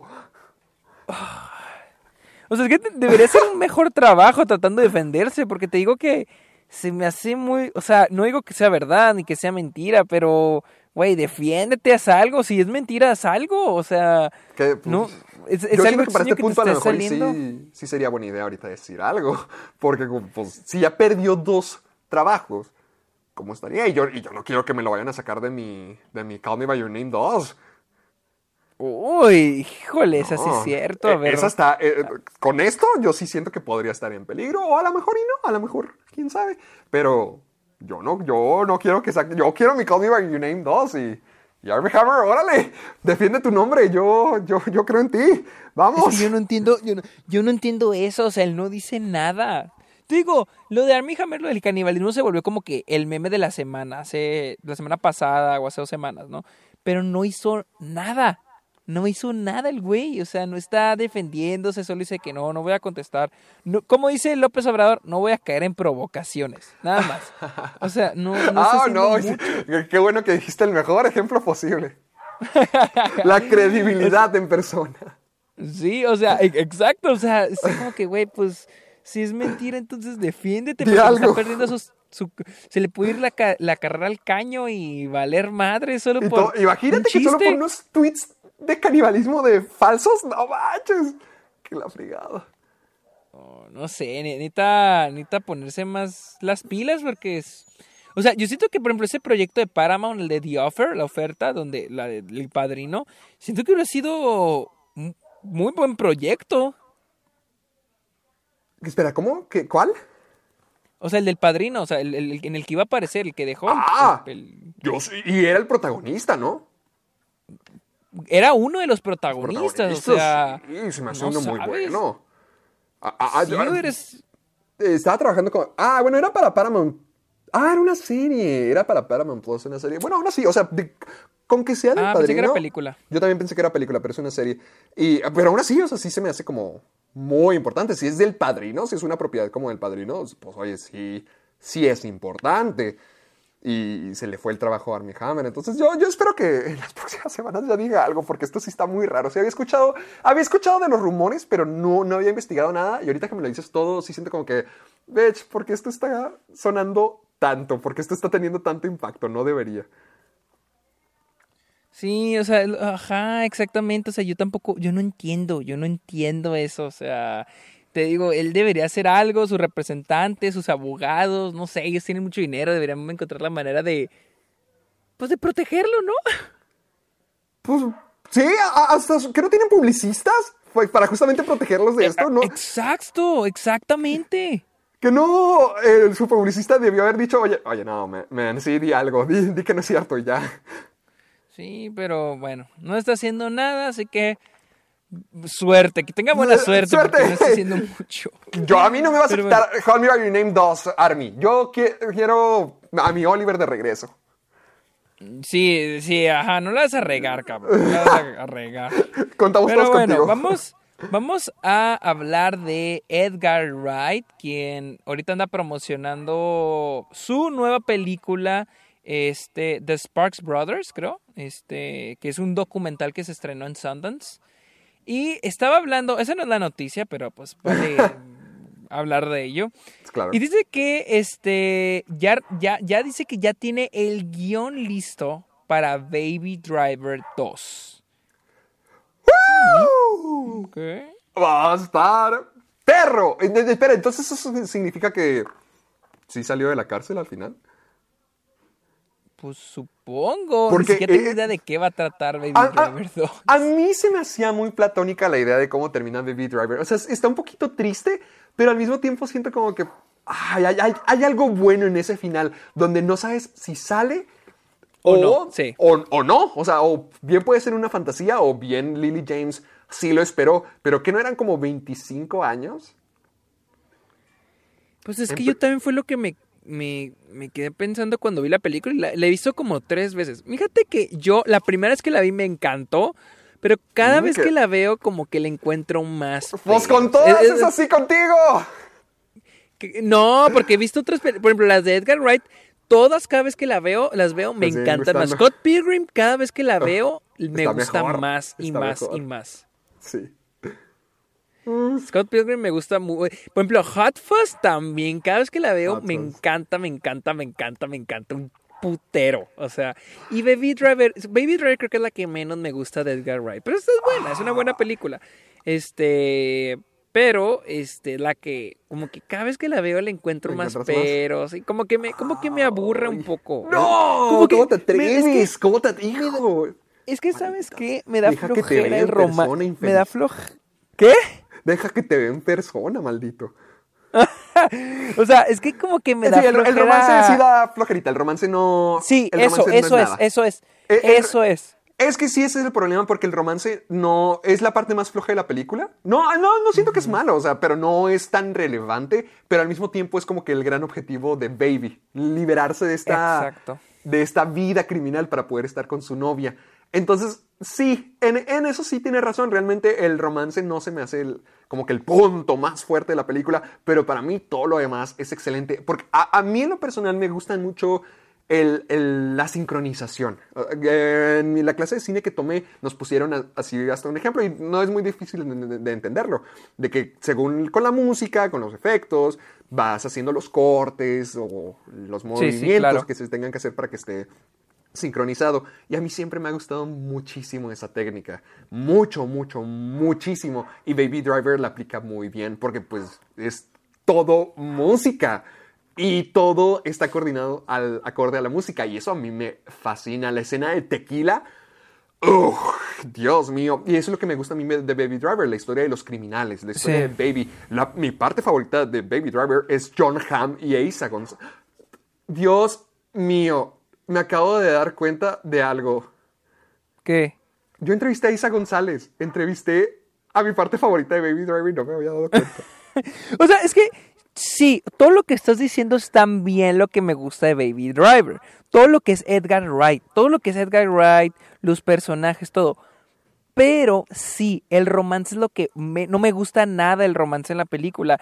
Y es de que al final es la dirección que toma la película. No sé Sí, si me es por el romance. esa- es al último, o sea, al último, este baby, este Ansel Elgort, el personaje, se quiere salir para estar en su relación con el personaje de Lily James. Entonces, eso, eso es lo que no me gusta, la, la relación romántica, pero no es algo que se quede como de segundo plano, o sea, de, de fondo o sea una subtrama, es la trama principal. Por eso, que- cada vez que la veo como que menos me gusta, por eso mismo. Mm. Pero te digo, todo lo que mencionaste, las escenas de acción, las persecuciones, la música, el sonido, todo lo que en realidad, lo que es Edgar Wright dirigiendo, me fascina, me encanta. Los personajes, él escribiendo, me gusta muchísimo. Pero sí, lo que es el romance es como que, nah. Ah, fíjate que para mí con, con esa parte de Baby Driver, nunca había pensado en eso. O sea, ahorita que lo mencionas me doy cuenta como que sí, pero es que nunca lo había tomado tan, tan a consideración. Porque para mí siento que al final de la película sí es obviamente por el romance y, la vida de, con Lily James. Pero yo más que enfocarme como que en el romance en sí, en Lily James, más que nada me enfocaba en Baby. Y como que en su deseo por dejar la vida criminal. Yo sé que o sea, yo sé que es por el romance, yo sé que tiene que ser por esta pareja y que debería ser mejor desarrollado para que sintiéramos como que, bitch, por eso nos queremos salir. O sea, vale la pena salirnos. Pero al mismo tiempo, yo lo veía desde la perspectiva como Baby siendo un buen chico, porque durante toda la película te demuestran de que sí es un criminal, pero es una buena persona, es una muy buena persona que se merece muchísimo mejor. Y yo siento que para, para al menos yo lo veía de esa manera, como que ya al final no es, ah, vamos, baby, Lily James, sino, vamos, baby, deja esta vida criminal para que ya puedas comenzar lo tuyo con Lily James. Sí, O sea, y, y tener tu vida normal. Ajá, o sea, más, más que verlo por los dos, digamos que yo lo veía por Baby y que para mí eso lo hacía mucho mejor. Como que a mí Lily James no, no me importa, o sea, realmente no, no me acuerdo mucho de ella en la película, pero yo me acordaba de Baby. Sin embargo, ahorita que con Baby Driver 2, no lo sé, va, va a estar... Yo estoy feliz de que salga una Baby Driver 2, pero al mismo tiempo si se hubiera quedado en donde se quedó, también me hubiera gustado. Sí, con la primera. Ajá, sí, o sea, es que no sé. Mira, yo en Edgar Wright confío, o sea, él es muy Sí. buen escritor, muy buen director. Yo, o sea, yo en lo personal no le daría una segunda parte porque siento que está bien una, una Baby Driver, solo una. Pero pues si él tiene una buena historia, que no lo dudo, pues adelante, que la haga. Por mí, Sí, mejor. eh, Si le pudieras dar una secuela a cualquier película de Edgar Wright, ¿a cuál se la darías? Ah, Hot Fuzz.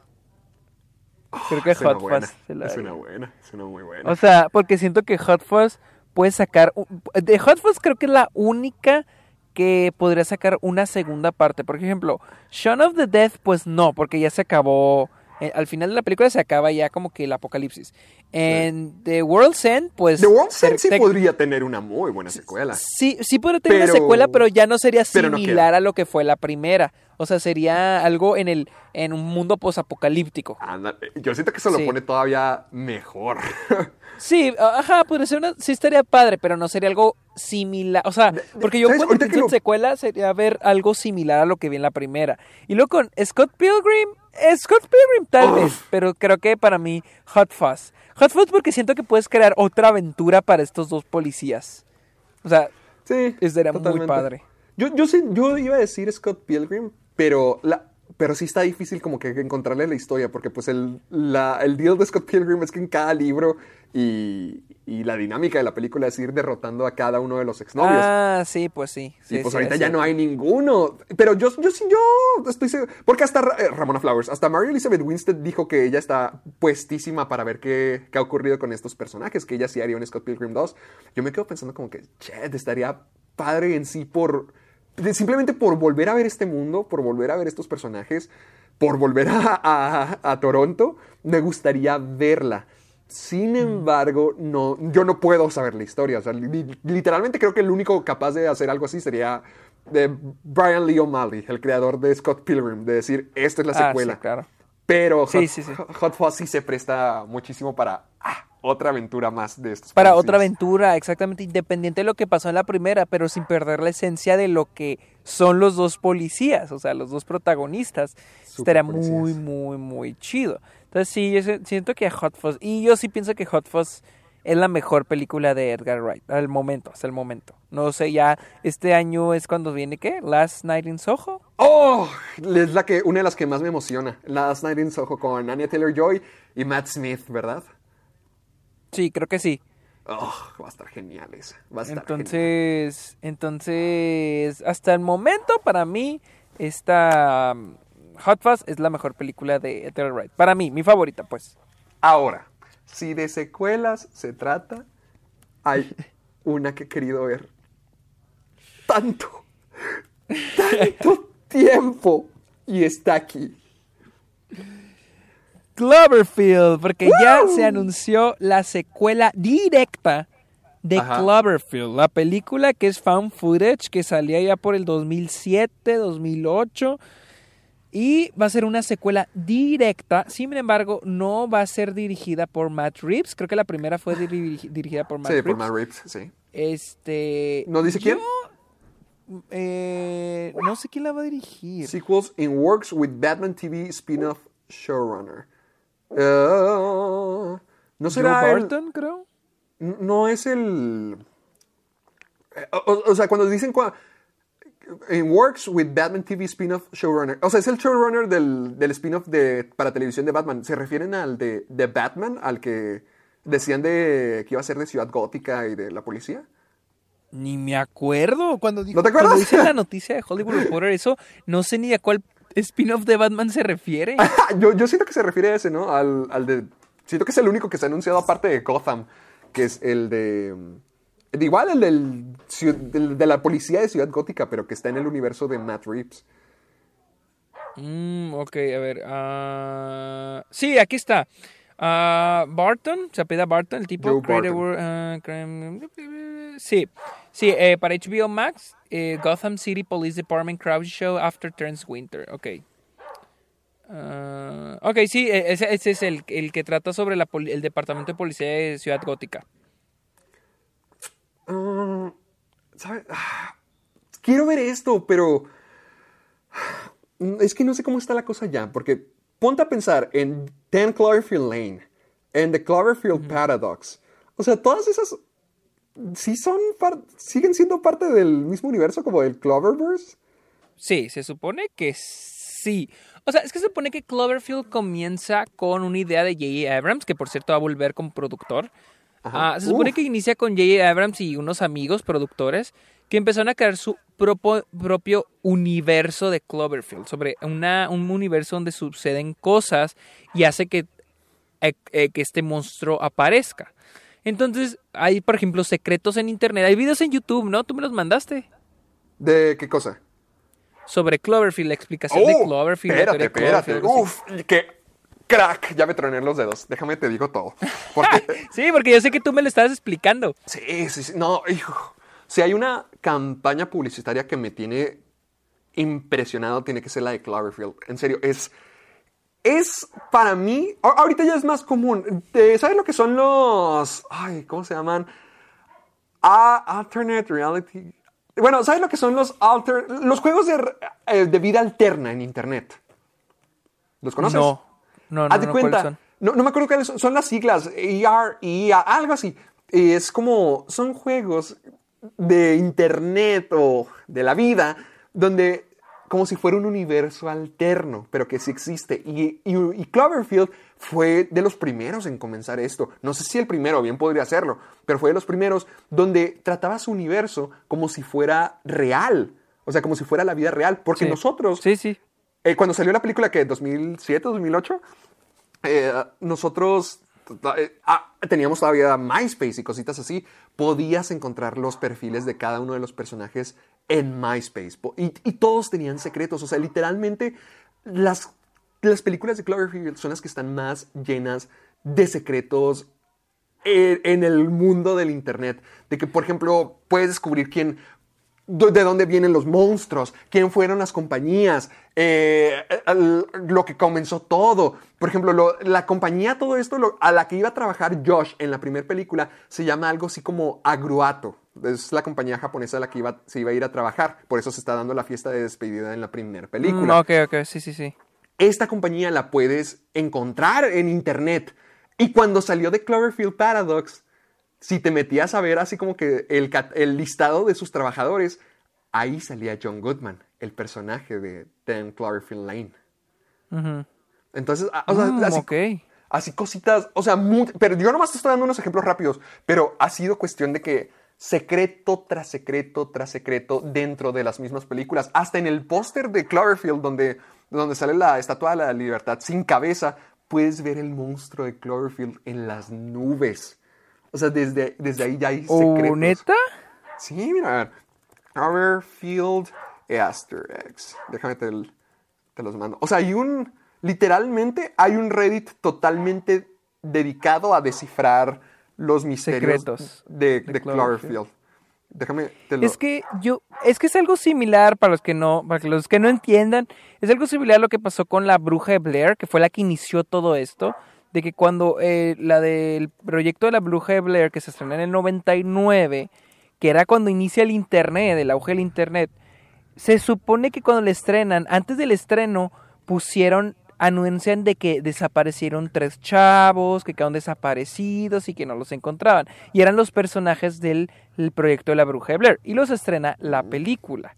Que se supone que es el found footage de los chavos que desaparecieron. Pero primero lo manejan como una noticia. Pero obviamente es parte de la campaña publicitaria de la película. Sí. Oh, Mira. a ver. ¿Ya, ya, lo- ya lo viste? Ya te mandé un link. Ah, es solamente como que easter eggs en general, no, pero para que veas así como que imágenes de que en todos lados hay cosas ocultas dentro de Cloverfield. De hecho, yo quería hacer videos respecto a esto porque sí está muy, Ah, sí me has dicho. está muy denso, o sea, sí, sí está tétrico todo el tema de los secretos de Cloverfield y sí está muy, muy, muy gigante. Sí, y una vez me puse a ver videos, pero los videos están larguísimos. Larguísimo. Larguísimos. Déjame, a ver, eh, lo busco. A ver, Cloverfield Universe Explain. Porque yo también vi eh, Cloverfield. Every Cloverfield Connection. Eh, eh, espera. Este, Quiero encontrar el video para que. Ya, ya, ya me metí a. Reddit. The- ándale. The Cloverfield Universe Theory. Aquí está. Mira, mira, mira, mira, mira, mira, mira. Oh, no, espera, y en... Ah, no, no, me estoy confundiendo, me estoy confundiendo. Es que yo siempre tuve la teoría de que el monstruo de Cloverfield era el de Super 8. ¿Por qué? Porque se supone que en No Super escuchado 8... Ay, había una razón. Ok, hay un juego, creo que es Mass Attack, en el que había una manera de meterte en Super 8 adentro del tren. Ya es que en Super 8, la película de J.J. Abrams, eh, choca un tra- un- una troca choca contra el tren. Sí, claro. Entonces, aquí lo ves desde el punto de vista de adentro del tren y ves todas las cosas dentro del tren. Y luego aparte yo tenía, ¿qué tal si el monstruo de, de, de Super Espera, 8 espera, espera, espera. Eso es de, el mismo de, de verlo de- dentro del tren, ¿dónde lo viste? ¿Qué cosa? Lo que dices, todo lo de ver la perspectiva dentro del tren. E- e- Era en un videojuego. ¿En a ver. Pero, o sea, ¿era la misma cosa de Super 8? Sí, Era el la misma el- de Super 8. Ah, Portal 2, Portal 2. Ah, El sí. videojuego se llama Portal 2. Déjame te mando el link. Está, está largo, o sea, sí está largo el video, pero para que lo veas después del, del episodio. Ahí te mando el link. Está, de hecho, IGN lo publicó. Y este, ya me acordé. Y es que mi teoría se basaba en de que, por ejemplo, bueno, J.J. Abrams tiene esta cosa de poner la gasolinera, la misma gasolinera en diferentes películas. Y en Cloverfield Lane ves la misma gasolinera que ves en Super 8, que se llama Kelvin o Kevin, algo así. Mm. Entonces para mí era como que todo transcurría en el mismo universo y tenía un poco de sentido el hecho de que el, el alien de Super 8 ya al final de la película se va del planeta y qué tal si vuelve para, en Cloverfield y es el mismo alien. Pues es que. Esa era, mira, esa era mi teoría. eh, eh, Es que ah, es una buena teoría, pero siento que no cuadra porque aquí te va. En, al final de. Hay, hay de dos sopas. O cayó, bien, bien pudo haber regresado. O cayó el alien o algo lo despertó. Porque al final de Cloverfield tienes que tener un, es de los huevos de Pascua que te digo, o sea, tienes que tener un ojo de primera.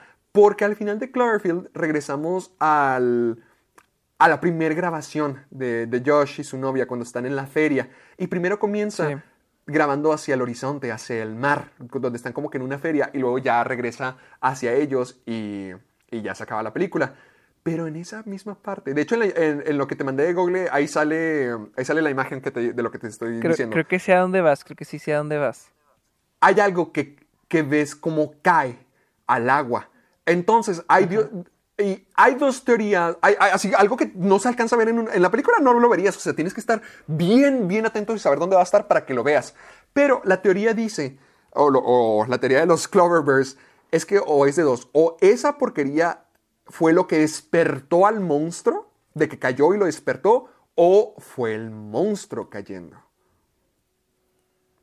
Mm, ok, o, sea, sí, sí me acuerdo, sí lo he visto en easter eggs en videos, pero sí para mí era como que el monstruo cayendo. Es que hay. Es que la parte. Es que te digo, es parte de toda la historia que te digo. De. mm, del Cloververse. Porque lo que vemos en Cloverfield, digamos que solamente es la historia de estos sujetos. Pero toda la campaña que, que le hizo J.J. Abrams o el equipo de producción de Bad Robot es realmente toda la historia del universo de Cloverfield, por así ponerlo de alguna manera. Y me acabo de acordar que en. No me acuerdo si en MySpace, igual, en MySpace había una forma de encontrar videos secretos, secretos de, de personajes que salían en la película. Y parte de esos secretos también era una imagen, déjame te, te la mando, era una A imagen de, la- de las exploraciones de Agroato, la compañía que te decía. Sí. Mira, ahí te lo mandé. la compañía a la que Josh iba a trabajar. Y es que estos eran como que son empresas como que petrole- petroleras o ha- hacen de todo, hacen de todo. Porque también hacen refrescos. De hecho, ellos tienen la marca de refrescos, no es de la vida real, pero ellos tienen los refrescos Slusher, que son igual a lo que iba a trabajar Josh. Eso sale en todas las películas, los Slusher. Y ah, se supone que estos, los de Agroato, hacían como que perforaciones de- en, el, ma- en las profundidades del mar y que de las cosas que sacaban era de lo que estaba hecho el slusher.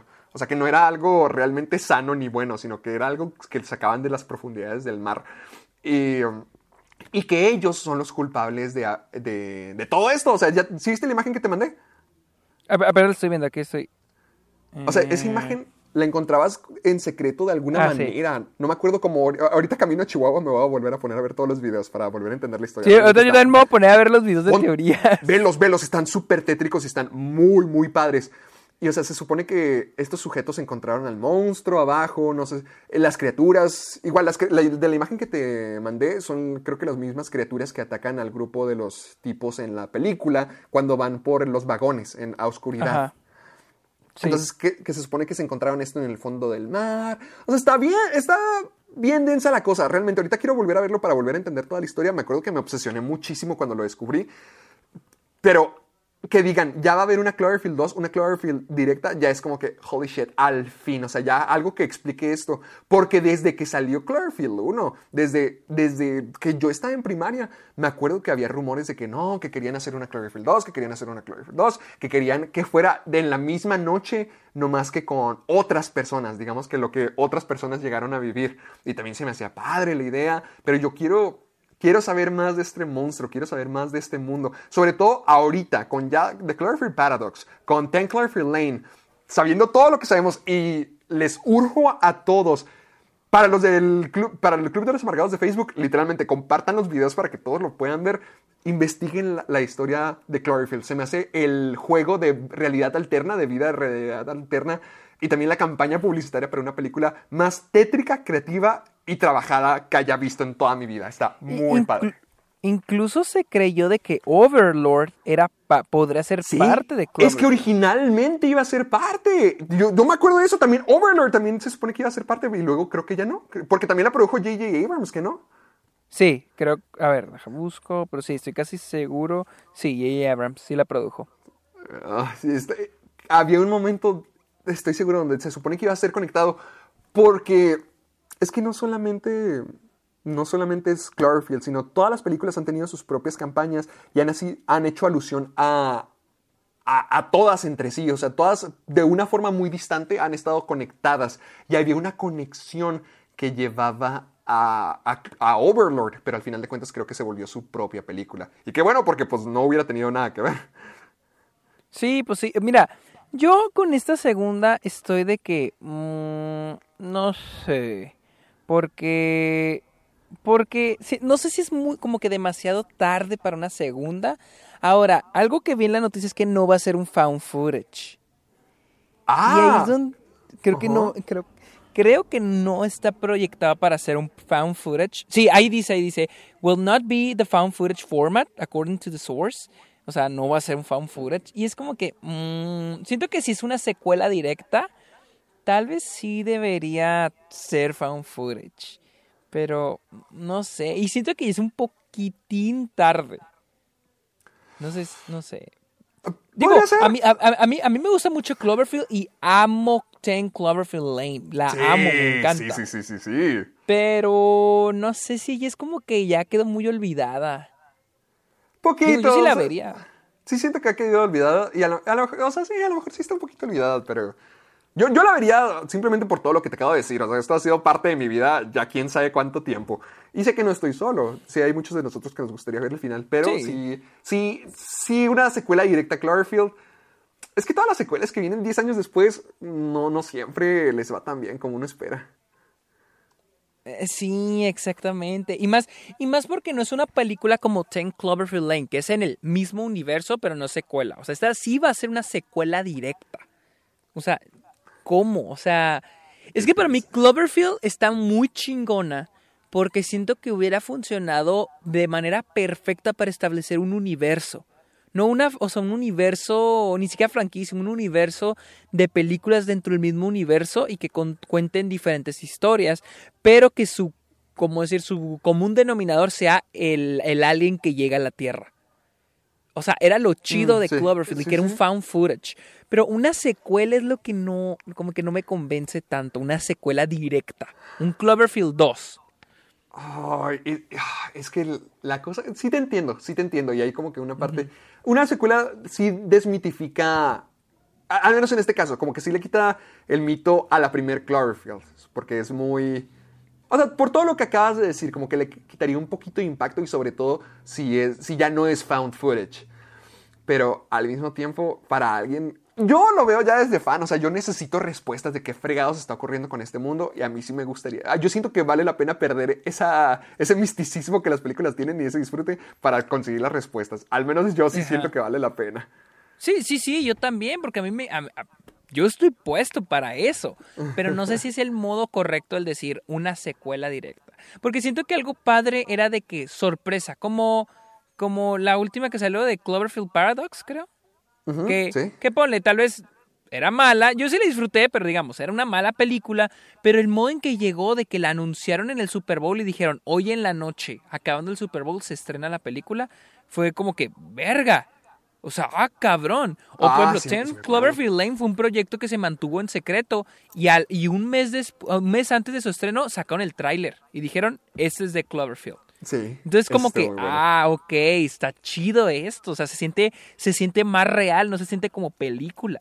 Ajá, ajá. Y era el Sí, punto sí, de Cloverfield, que era, que un found footage, que Cloverfield era un found footage y se sentía real. A pesar de que sabemos que Nueva York está intacto, bueno, sin contar el coronavirus, pero sabemos que Nueva York está intacto y no pasó lo del monstruo, pero lo sientes real, sientes que sí sucedió. Entonces, es lo padre de todo este universo, toda esta especulación de Cloverfield. No sé si funciona así como Cloverfield 2, es lo que es, es mi punto. Pero estoy puesto para verla. Sí, creo que todos estamos bien puestos. Sí, sí, o sea, sí estoy de acuerdo con, con todo lo que dices. Y también, sí, es un poquito tarde, pero sin embargo, yo, yo puestísimo. Y, y hasta si le va mal, no me importa. O sea, yo, yo la quiero ver. Esto es personal. Y bueno, en la siguiente noticia, sabemos que Hollywood nada lo detiene y de todo le quieren sacar jugo. Y es de que va a haber, ok, ya MGM tiene los derechos de un libro que todavía no se ni siquiera se escribe, que se va a llamar La Red Antisocial. Ok, esta es una larga noticia, es una para explicar. Ah, Ok. ah, quiero que me expliques todo porque he escuchado muy poquito de esto. Ok, Ben Mesrick, Me- Mesrick es el escritor de la red so- del libro en el que se basó la red social. Red social. Y ahora él va a escribir un libro que se va a llamar The Antisocial Network, la red antisocial, que va a hablar Mm. sobre el escándalo que ocurrió la semana pasada sobre GameStop y Wall Street. ¿Qué, fue? Eso es lo que no sé. Cuéntame. Bueno, ahí les explico. Y MGM ya tiene los derechos Ah. de hacer una película sobre el libro. O sea, ya esto pasó. Ok, la semana pasada pasó lo siguiente. Y es de que los, las acciones de GameStop y otras, y otras compañías como Bed Bath Beyond y AMC, la cadena de cines, subieron un chingo. Les voy a explicar más o menos, así como, como yo lo entendí, como yo lo leí. Y es de que subieron las acciones, pero ¿por qué fue un escándalo? Pues fue lo siguiente. Como sabrán, GameStop está. Le está yendo muy mal. GameStop, la compañía de videojuegos, le está yendo Sí, muy, muy mal. No sabía. ¿Por qué? ¿Por qué? Entonces, pues porque. Pues, o sea, porque GameStop ya, ya está ¿Ya, como. no, ya no está sobreviviendo las tiendas de videojuegos? Ajá, exactamente. O sea, la gente compra por Amazon, Best Buy, ya nadie compra por GameStop. Entonces GameStop le está yendo muy mal. Y eso es de esas compañías en la bolsa de valores que sus acciones están bajando. O sea, mientras menos gente invierta, su precio baja, disminuye. Entonces, ¿qué hace Wall Street? Lo que hacen muchas agencias de Wall Street es lo siguiente. Ellos toman una acción, la, la toman prestada, la venden y luego la vuelven a comprar. Pero ¿por qué hacen esto? Imagínense Ajá. que ellos compran una acción por 10 pesos.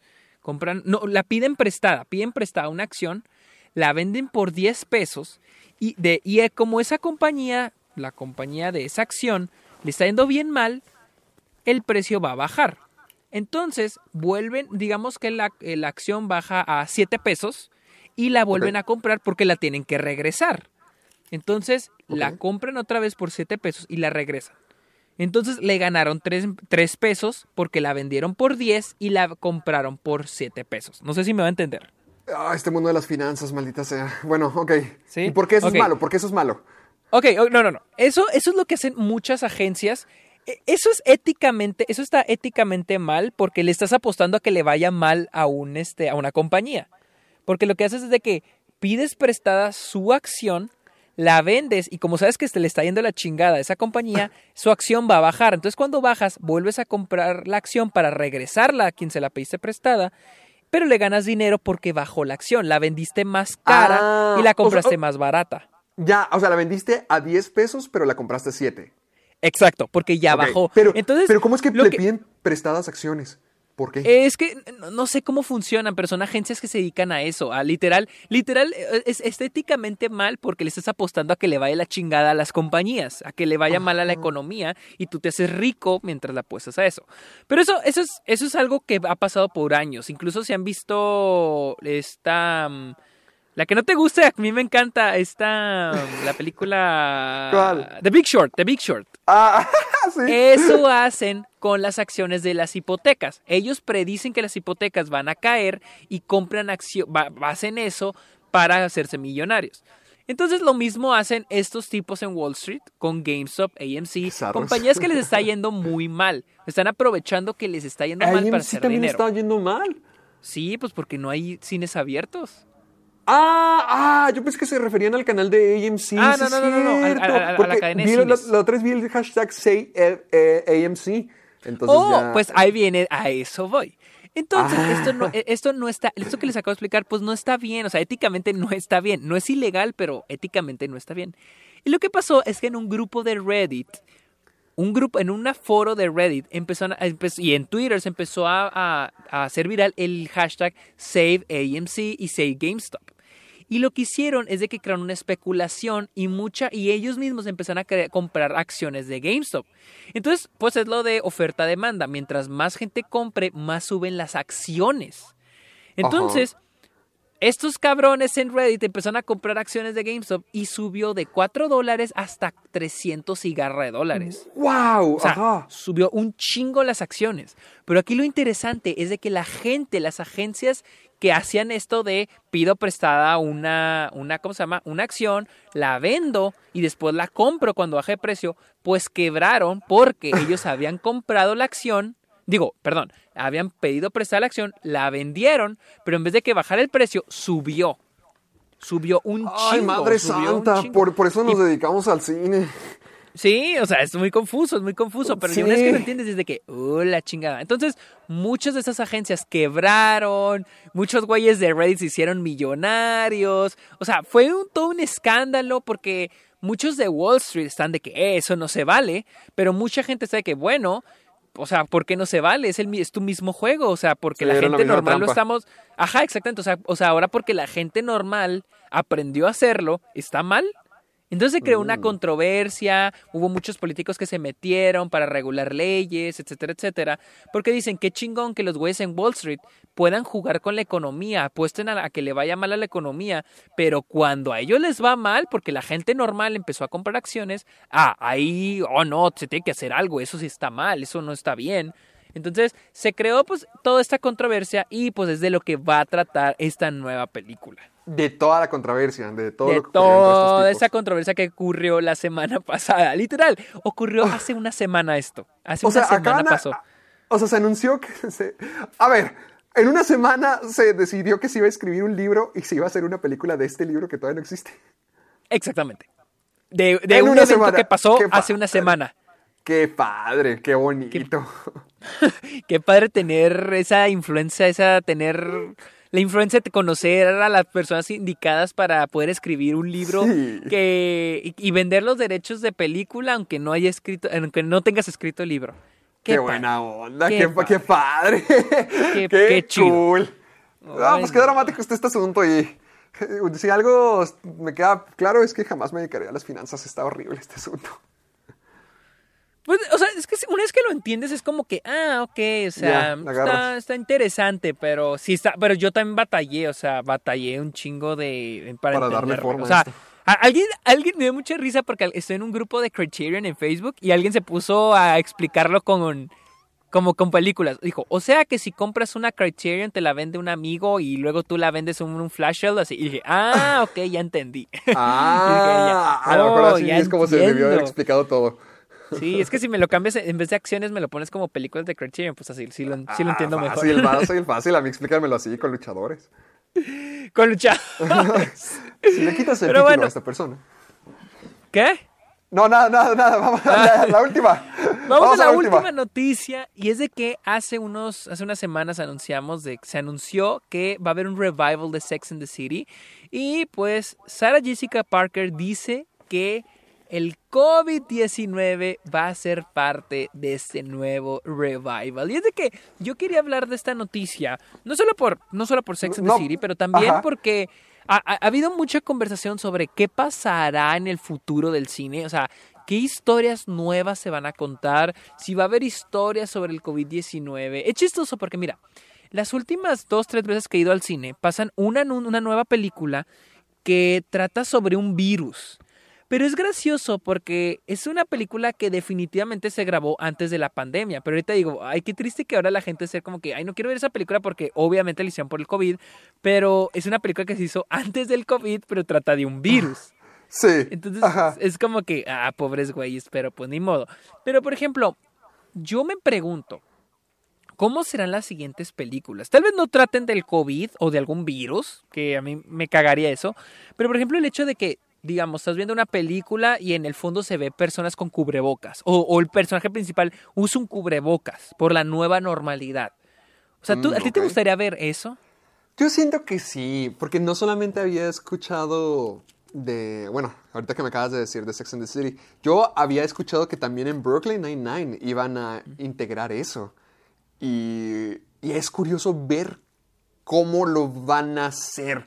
O sea, y, y hasta incluso para al futuro, como tú dices, van a- va a haber gente con cubrebocas en el fondo, se va a desarrollar así media- mediante la pandemia algunos proyectos, o sea, no, no sé, es una oportunidad muy buena al menos para crear nuevo contenido de media, de reflejando una realidad muy diferente, pero que es nuestra nueva realidad, y o sea, ver cómo afecta eso en el cine y en las y en las series, pues cómo, cómo va a ser, o sea, todas las series van a adaptarse a este método, algunos lo van a ignorar, no tengo idea. O sea, es que sí se me hace muy interesante el ver cómo van a cómo van a adaptar ese mundo, porque mira, honestamente yo sí no quiero yo no quiero ver definitivamente una película sobre el COVID-19 hasta en mínimo 10 años. O sea, yo creo que nadie quiere ver una película ¡Ya sobre el eh, Ajá, exactamente, y nadie la quiere ver, la de Michael Bay. Sí, la de Songbird. O sea, sí. siento que siento que ya una película sobre un virus va a estar un poco cabrón que pegue. O sea, creo que la gente no va- ya va a estar harto de esto, que ya no ni siquiera lo quieren ver. Como dicen, la- el, cine es como que un escape de la realidad.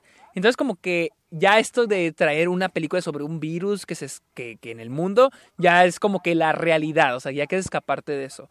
Pero este, una película de, no sé, un drama romántico, una película romántica, por así decir, pero digamos que usan eh, este, cubrebocas, o están las reglas que conocemos del coronavirus, la sana distancia.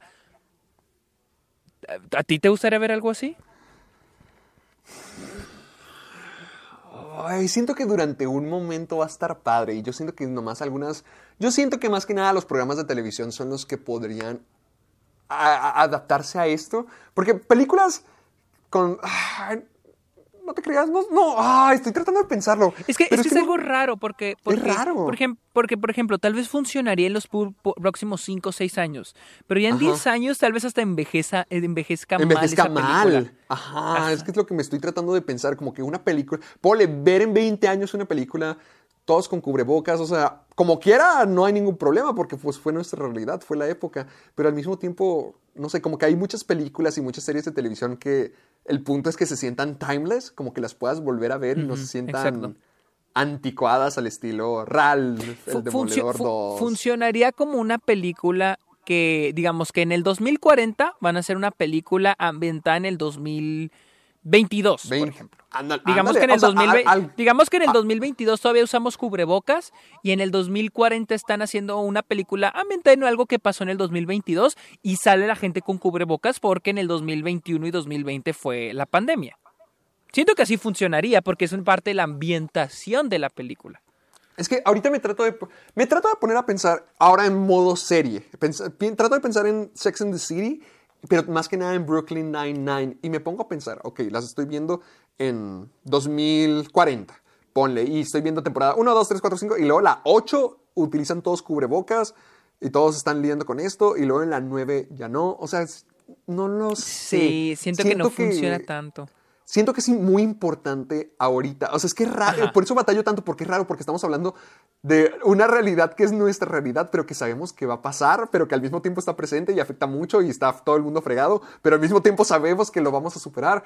O sea, es que no sé cuál pese más. No sé si pesa más la representación inmediata de que, hey, esto está ocurriendo ahorita mismo. Es algo que me gustaría ver reflejado en- también en mi realidad y ver cómo los demás están lidiando con ello, pero ponte a pensar en 20 años, o sea, si se, si Yo- se sentirá igual, si será lo conveniente. Mira, yo estoy pensando en lo siguiente. Por ejemplo, aquí Jessica Parker dice ah, que el COVID-19 obviamente va a ser parte del storyline, de la narrativa de la serie. Pero no a ser porque, porque That's the city. this ca- eh, esa, es la, es la- esa es la ciudad en la que están viviendo los personajes. Eh, y, cómo, y cómo cambian las relaciones y cómo este, de- desaparecen los amigos. O sea, dice que ella tiene, ella tiene fe en que, los, en que los escritores van a examinar eso. O sea, mira, es que yo me pongo a pensar en el 9-11, por ejemplo. En Los Soprano. Me pongo a pensar en Los Ajá. Soprano porque hay una temporada, creo que es la cuarta, que es la temporada post 9-11.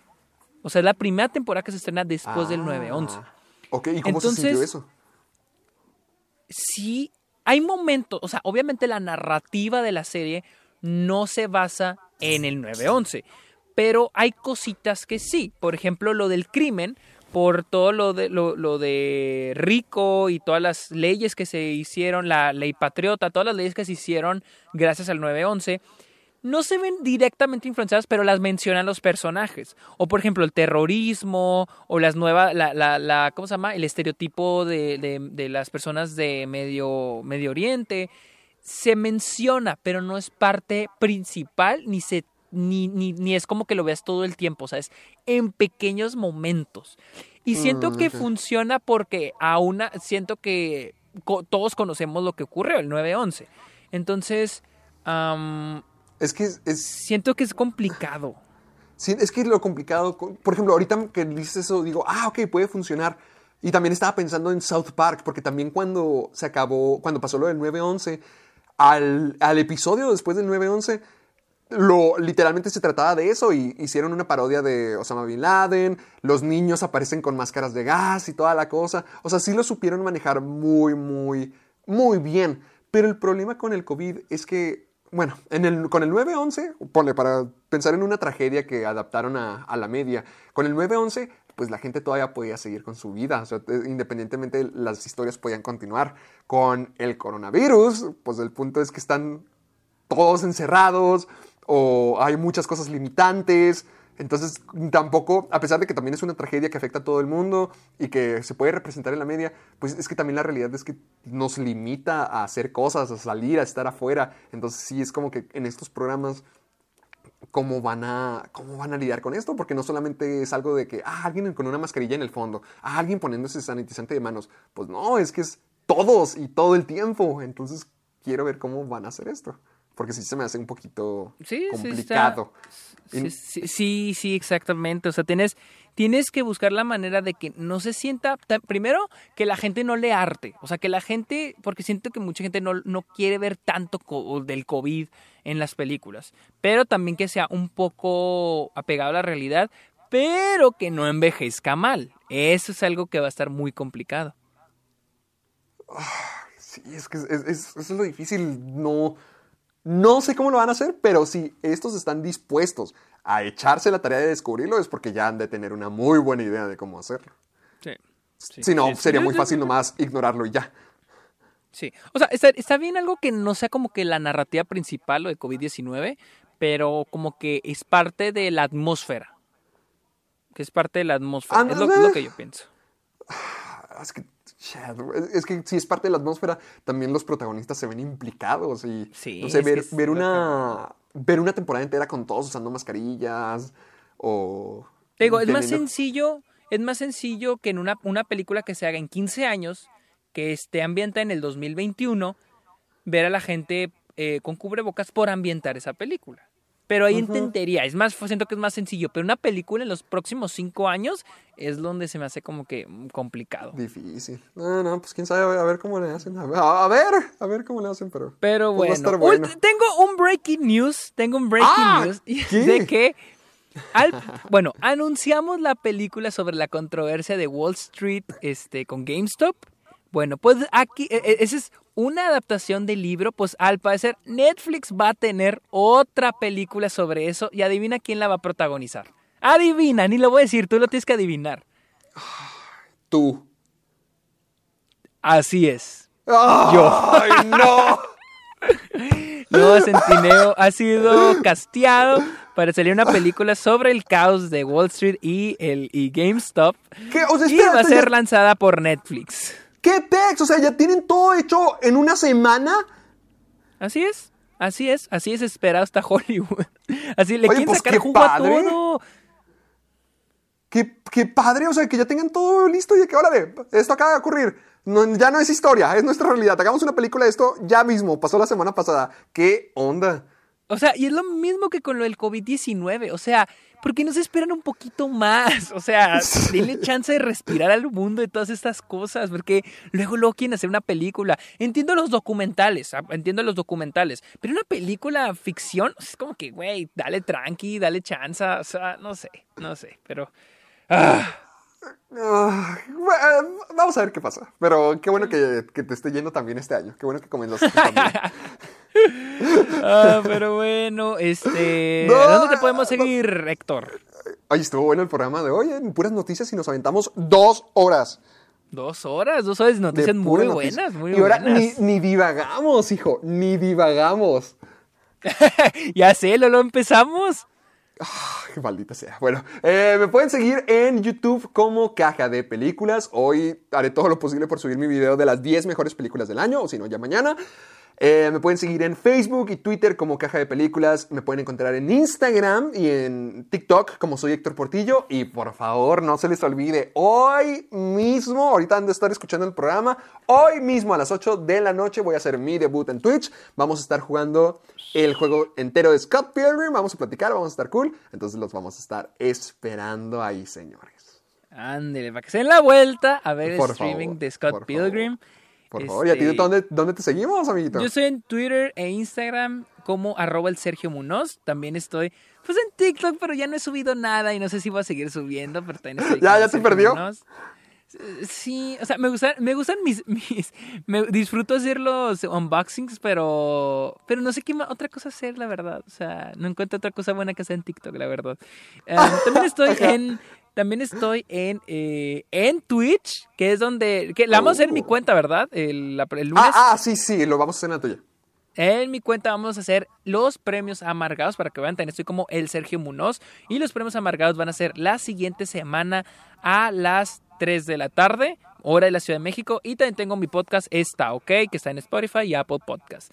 Y recuerden ponernos su calificación en este Apple Podcast y escucharnos ahí y en Spotify y usar el hashtag Soy Amargado para que nos, de- nos compartan sus preguntas, sus anécdotas, sus historias, sus fanarts, sus videos, etcétera, etcétera, con el hashtag Soy Amargado. Así que, Qué hermoso, ¿qué hermoso. Yo creo que ya es todo. Creo que ya, Ya es todo. Así que nos vemos el...